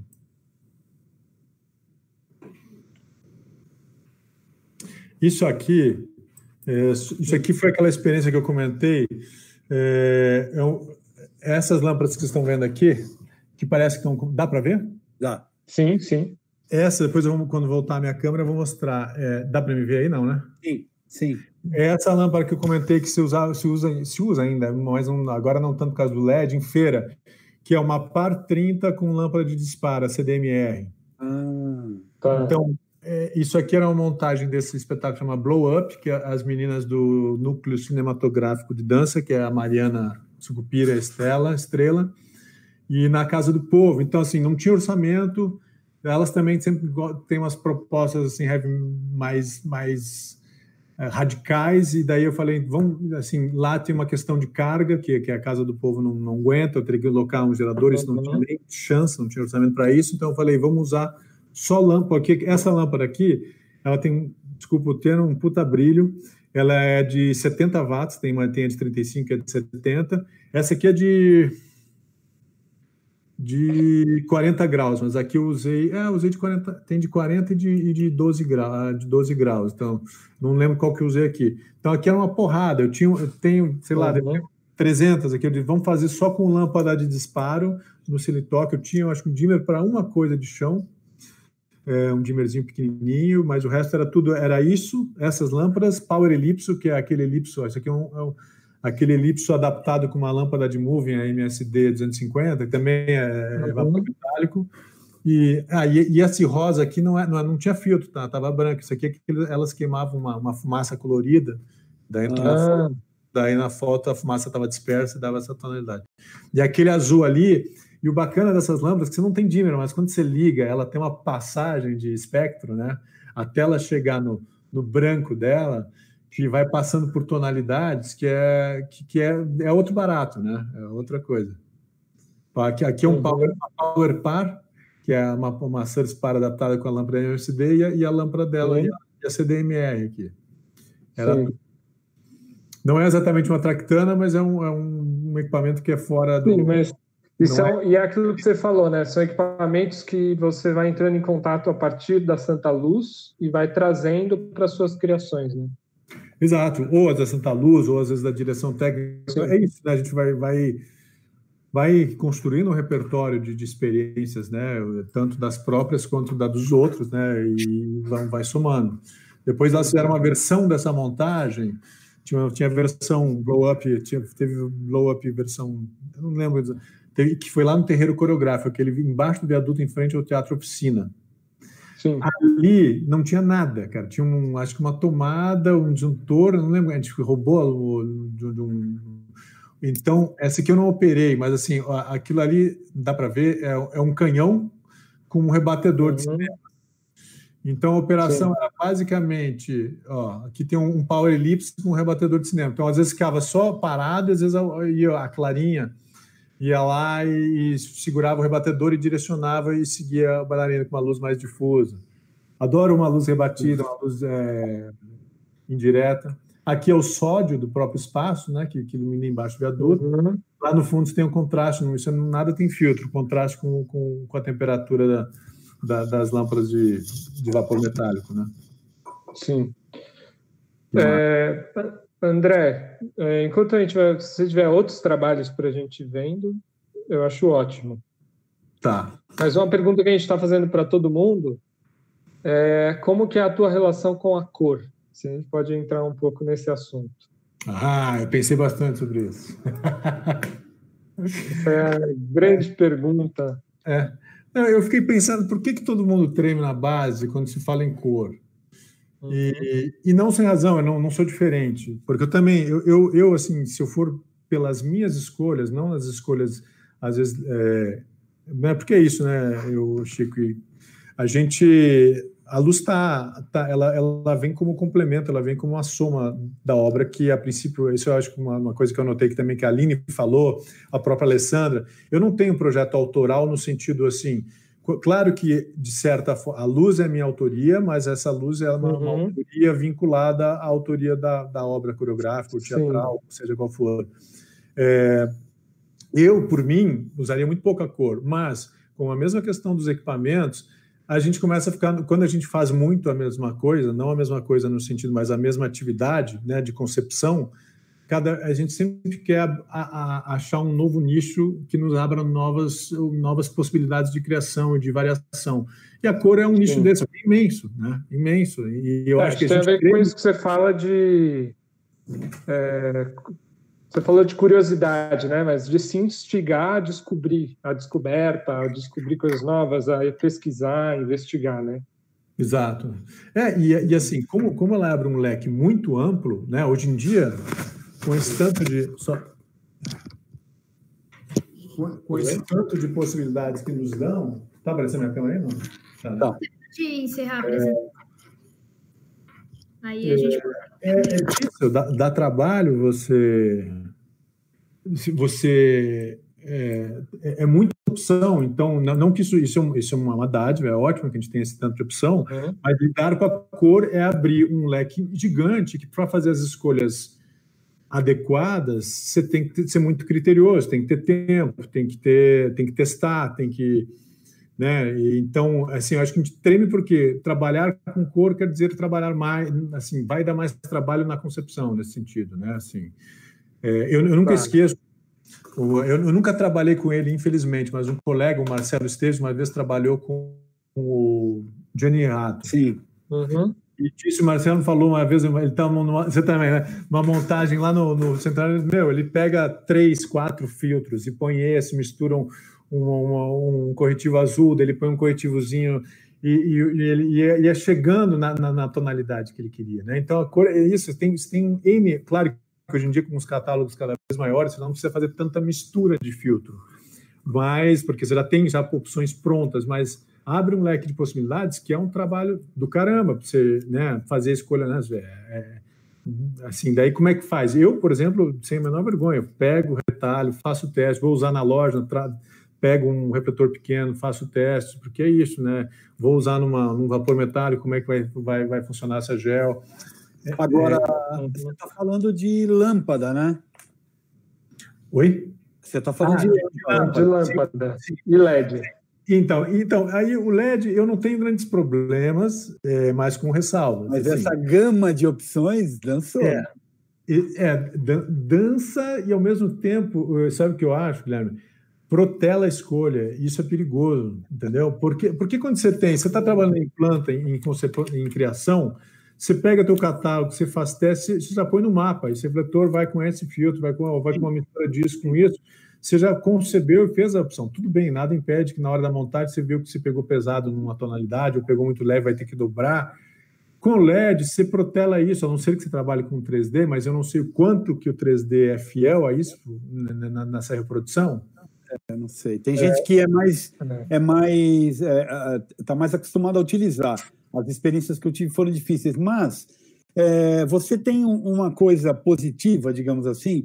O fato de você ter uma empresa, ela funciona quase como um ateliê para você.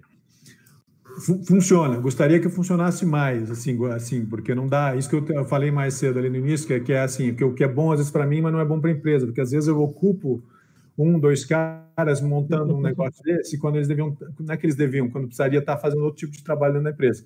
Então, assim, mais normal, eu acho que é um, se eu não puder pelo menos ter isso, para que, que eu vou ter, né, é, para que, que eu vou, é, né, tem que, tem que ter alguma, tem outras vantagens, claro, mas também Agora, tem... o, eu queria que você explorasse um pouco mais a facilidade de usar filtros na halógena e as dificuldades que vem com o LED. Se você tem algum problema com o uso dos LEDs e com o uso dos multiparâmetros, os movies, nos teus projetos, né?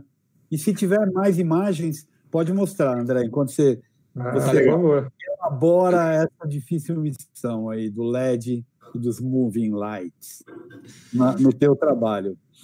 Tá legal. Deixa eu só abrir uma, uma quantidade de imagens. Ah...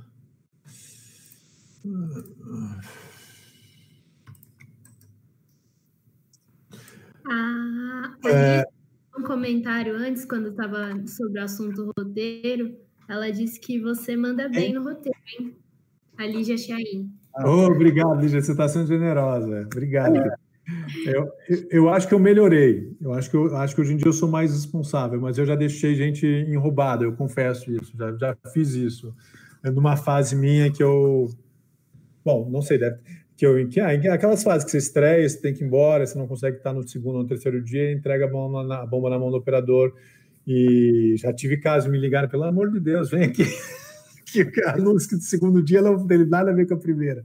Mas isso muito antigamente, eu acho que depois que começou a gravar, me facilitou muito e ficou muito tudo mais, mais tranquilo. Uhum. Mas, por exemplo, tem caso, aliás, eu quero ver se dá tempo de eu mostrar aqui. Ih, meu tempo está acabando, né? Mas, mas, Guilherme, em relação ao LED, eu não tenho problema. Assim, qual é o problema do LED? Que eu acho? Qualidade. Eu acho que é, o problema é esse. Ainda existe muito LED de má qualidade. O LED tendo uma ótica boa, tendo, sendo full LED, não sendo mais o, o LED pixel, né, o, com, com os pixels árvore de uhum. Natal. E, e tendo, isso são as três coisas que eu percebo aqui na empresa, e tendo é, é, é, as matizes, as cores iguais, porque o que acontece é isso, como, se você vai comprar uma, uma, uma, uma lustre ETC, eu não sei quanto custa isso hoje, mas na faixa dos 8, 10 pau talvez, uma par LED Sim, ETC. É por aí mesmo. compra uma chinesa muito boa, assim, linha A, porque chinesa tem linha A, linha B, linha C e fora até a Z, né? Porque tem um par LED por 300 reais, 200 reais e tem par LED por 2 pau e 400, 2 pau e 200, que eu considero uhum. a linha A, né? Mesmo as linhas A, eu tenho aqui, eu já tive esse problema na empresa, comprado o mesmo fornecedor, o mesmo fabricante, o lote B é diferente do lote A, mesmo modelo, então o azul não é o mesmo azul do, entendeu? Então Mas, isso é um problema. É, mas a, a, gama de cores quentes com LED, você fica satisfeito com quando ah, você, não. Não, né? cor... Difícil, os né? amarelos. É, os amarelos, os, quem, os ambas. Não, não, aí não. Aí realmente não, não aí é complicado. Aí eu é, concordo né? que. E o que, que o fala muito do LED, que incomoda muito ele, é a definição, né? A luz. A, a definição em sentido de sombra, de, de linha. É, de facho, né? De facho. É, é o que incomoda bastante ele. Claro, a gente está falando de par LED. Se você vai para os moving LEDs, os beams, né? Elipsoidais LED. É, quando você consegue mexer no zoom, talvez isso já mude. Mas é, é. Não, eu acho que eles vão, eles vão chegar lá. Eu acho que vão chegar lá. E, e daí, até adiantando uma pergunta que está lá no, no, Pode falar. No vocês falaram, o que, que, você, o que, que você acha que vai acontecer quando só, tiverem, só tivermos LED e tivermos lâmpada, de, né, os robóticos? Uhum. É, eu acho, sabe o que vai acontecer? Em muito pouco tempo, eu não sei se a gente vai estar vivo ainda para ver isso, vai ser um luxo ter uma lâmpada da loja no Raider, entendeu? É verdade, porque assim vai, vai, porque vai virar pasto, vai virar, vai virar o que todo mundo vai ter. Claro que vai ter LED melhor, né? mas daí você vai, eu tenho certeza que não vai. Claro que uso residencial, uso comercial, a gente não vai ter mais, mas eu tenho certeza que no palco a gente vai continuar usando esses recursos. É, é a mesma coisa que aconteceu com o vinil, entendeu? Chegou o CD, todo mundo queria CD, chegou o MP4, mas quando o vinil é outra, é outra né? são qualidades diferentes, são são, são frequências diferentes, é tudo, entendeu? Então, por que, que eu vou descartar uma opção? É de que, o que a gente quer é ter opção para trabalhar. É, né? Digamos que se você já tem esse caminho né, de é, ter transitado em diferentes áreas e ter trazido para o seu trabalho essas diferentes possibilidades, é, mesmo que a gente fique com uma fabricação mais restrita da halógena, ela também é um parte do nosso repertório de criação, né? Exatamente. Eu acho que não, é descartável de maneira alguma. Talvez ela vá ser por um período banido por uma questão comercial, mas depois ela vai, vai, ficar, vai ficar um artigo de luxo e vai voltar cool. assim. É, vai ser assim. Vai mas ser um... sabe o que eu tenho percebido nos últimos equipamentos? E eu acho que tem muito a ver com isso que o André fala de valores, né? Então algumas linhas ainda são muito, não são acessíveis igual outras linhas de par LED, etc. Mas são linhas de aparelho que simulam só a lâmpada, não tem variação de cor, e isso gera uma retomada do uso de filtro. Né? Então, elipsoidais que são LED, mas é só branco quente naquela temperatura, e aí você volta a usar as relações de filtro, de filtrar aquela luz, etc. Porque ali você perde a questão da variação da cor, mas você ganha na simulação da lâmpada. Então, dimeriza bem, tem o brilho, etc, etc. E parece que isso talvez seja um caminho, né? E aí essa relação com o filtro, ela não vai se perder. André, posso te fazer mais uma pergunta? Fala aí. Você não, eu queria dar o crédito das fotos. Estão tá, aparecendo as fotos aí, não? Ah, sim. sim. Então, então, rapidinho. Isso aqui são três fotos do, do trabalho da. Inclusive, quem fez a primeira vez a concepção desse trabalho, que era uma, foi o Fábio Retti, que vai falar essa semana, né? Acho que na ah, sexta. Uhum. E depois ele não pôde fazer mais, eu assumi que era o Claraboia da Morena Nascimento. Tá. E primeiro era um trabalho que era num site específico, que era aqui no, no não sei, não é mais CCJ agora, no Centro da Juventude, não, como é que chama? Centro Sumaré. No Sumaré. Tá. Ela se apresentava lá em cima, numa na claraboia de vidro, e o, o, público ficava deitado embaixo, assistindo. É, e daí era, era muito gostoso de fazer, era porque a gente operava, eu, eu pelo menos operava de baixo, você tinha um setzinho montado lá em cima, o meu pé direito era alto, era coisa de, sei lá, não sei se 12, talvez 15 metros. As pessoas deitavam no chão e eu operava, eu operava com uma mesinha pequena, deitado no chão, e daí eu tinha duas pessoas, na época da Santa Luz mesmo, que, que, que faziam uma movimentação de refletores, de, de fumaça lá em cima, daí no final tinha água. É, plasticamente era um prato cheio, né?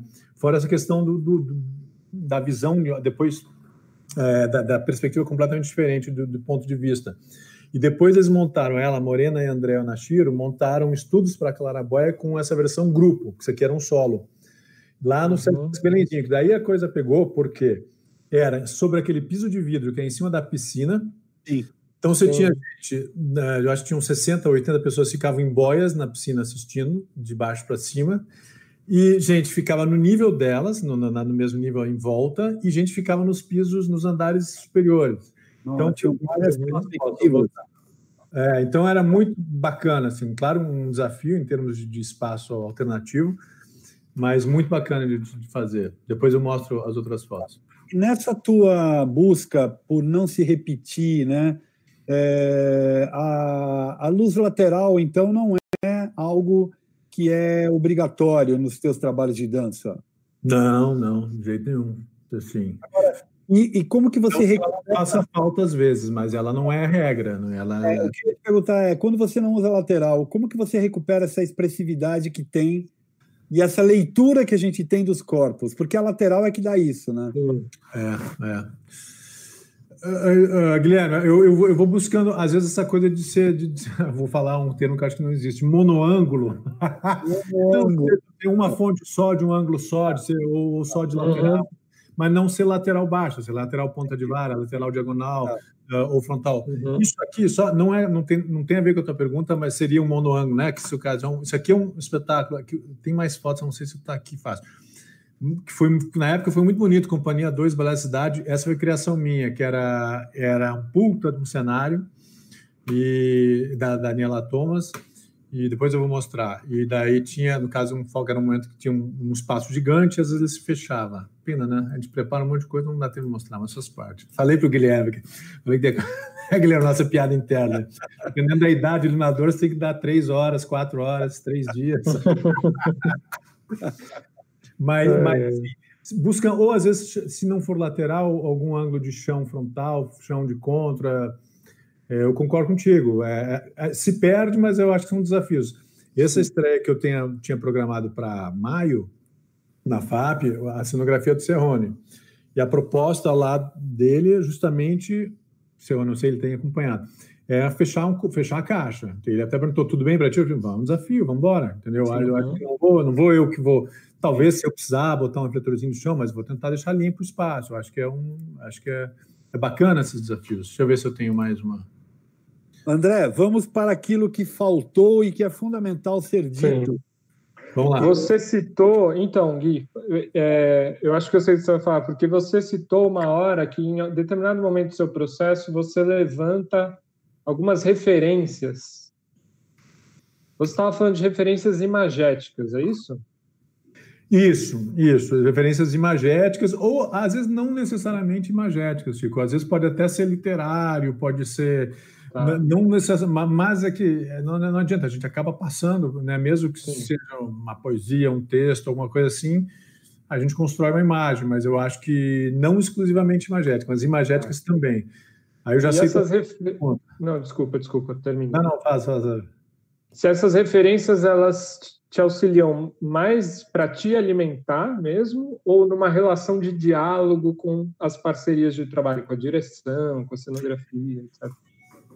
Como, como eu não uso o 3D, uh, e eu nunca, assim, eu, por, por questões que não vai dar tempo de explicar, mas assim, eu acho que principal, primeiro porque eu tenho que aprender chegar a, a, manusear com agilidade a ferramenta e também um segundo por orçamento e eu tenho às vezes dedos com com simulações 3D é, uhum. é, para mim essa, essas referências imagéticas ou referências seja quais forem estéticas é, elas são importantes para eu saber para eu jogar para quem me chamou, para o coreógrafo, para o diretor, para a companhia, é, para eu entender se eu estou é, esteticamente entrando, embarcando no mesmo caminho que eles estão, estão, é, estão pensando. Entendeu?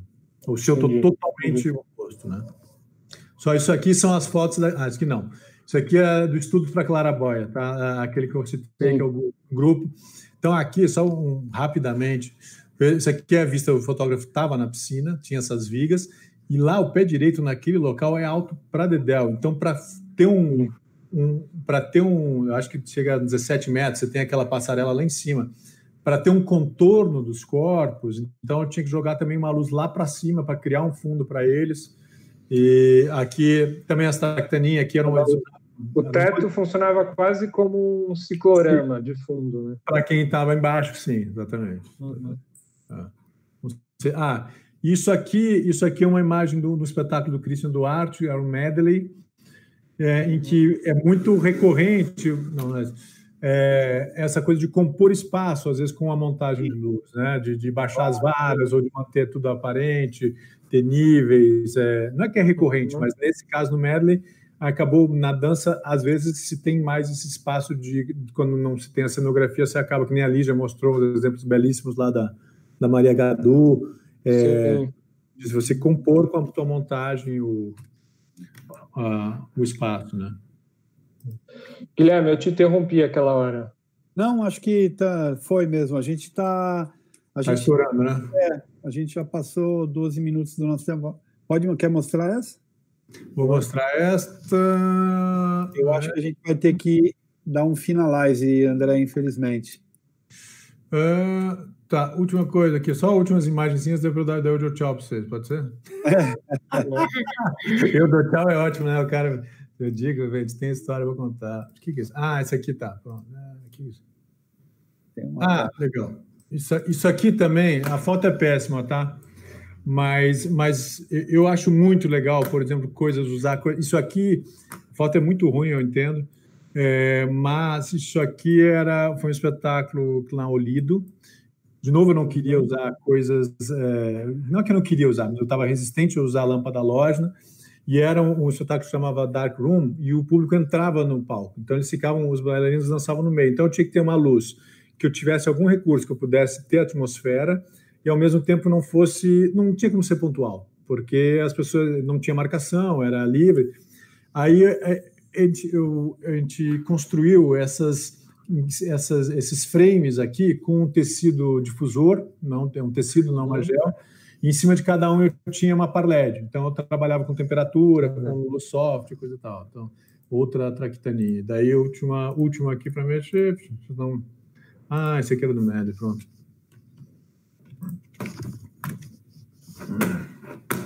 Demorei, né?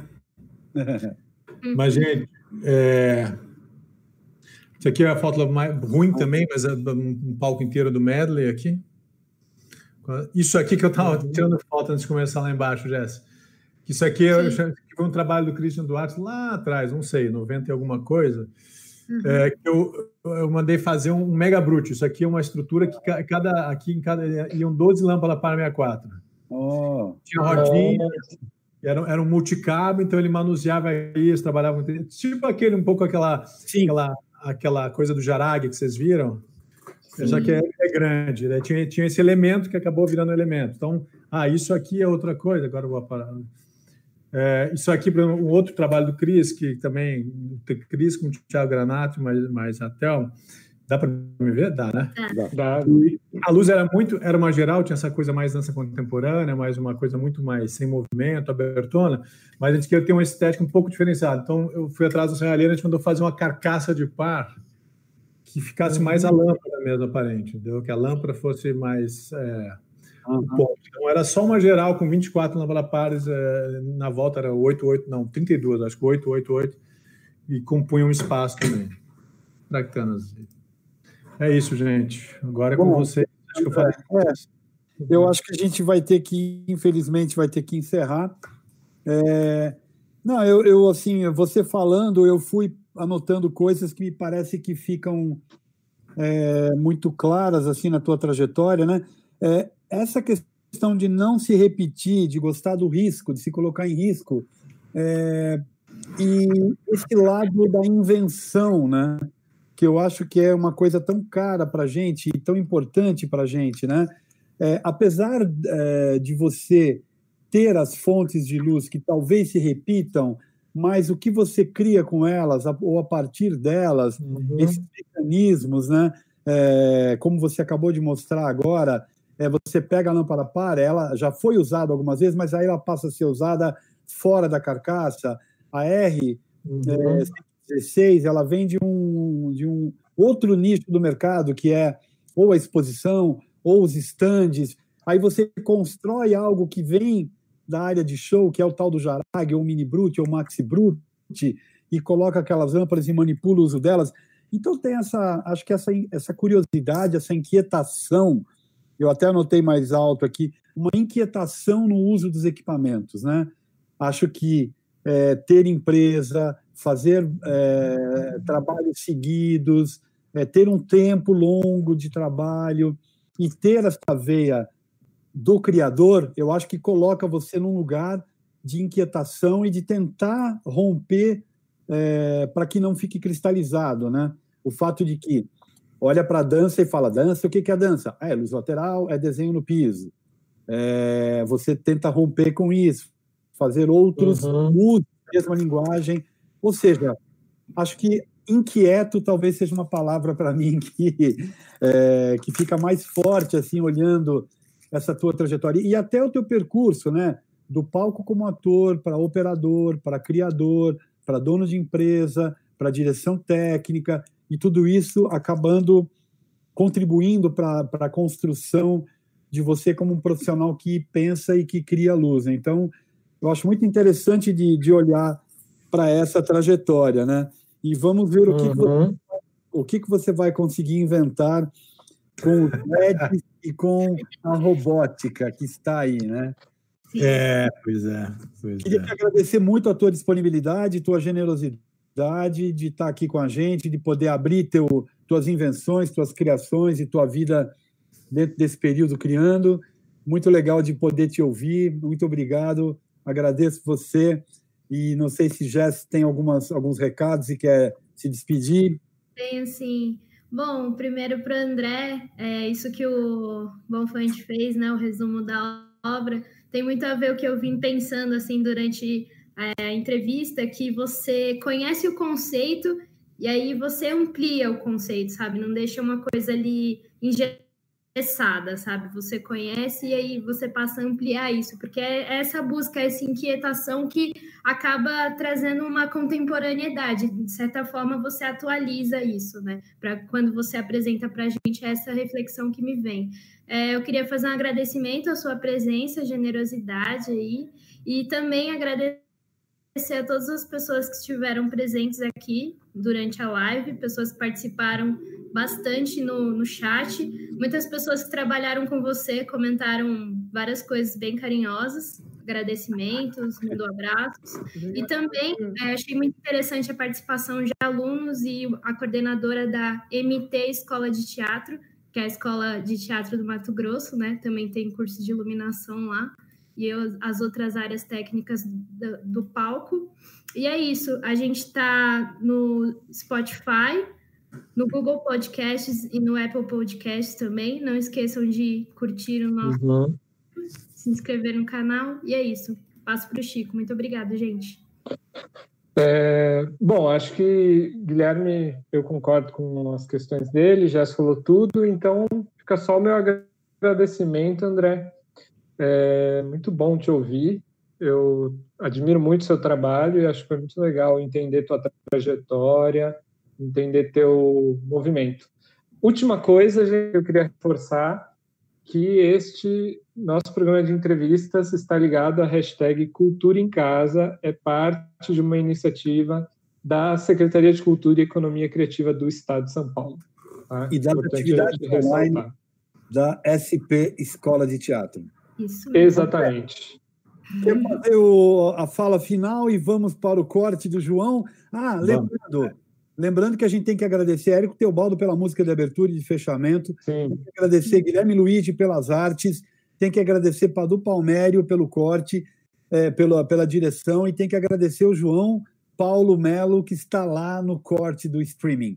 Com você para o nosso encerramento, André Ball. É, Guilherme, Chico, Jesse, João, todos envolvidos, super obrigado pelo convite. Obrigado também a todos os outros que, que os profissionais e colegas. Muito, muito bom ouvir a experiência de vocês. Acho que é super enriquecedor. É bom saber que a gente não está sozinho. É tão difícil a gente se encontrar e falar sobre o que a gente faz. É um agradecimento também para a equipe da Santa Luz, que, que, que sempre dá um suporte super bacana para os meus projetos. Às vezes eles estão envolvidos, às vezes nem outras não. E muitas pessoas com quem que trabalharam comigo, com quem eu trabalhei, que é uma lista imensa para falar, mas rapidamente a Silviane, Melissa, Sueli, Ixi, Lígia, nossa, muita gente, muita gente com quem a gente já teve a oportunidade de trabalhar. Mas muito bom mesmo. Obrigado e que venham outros. Tchau, gente. Até amanhã com Marisa Bentivenha. Aê!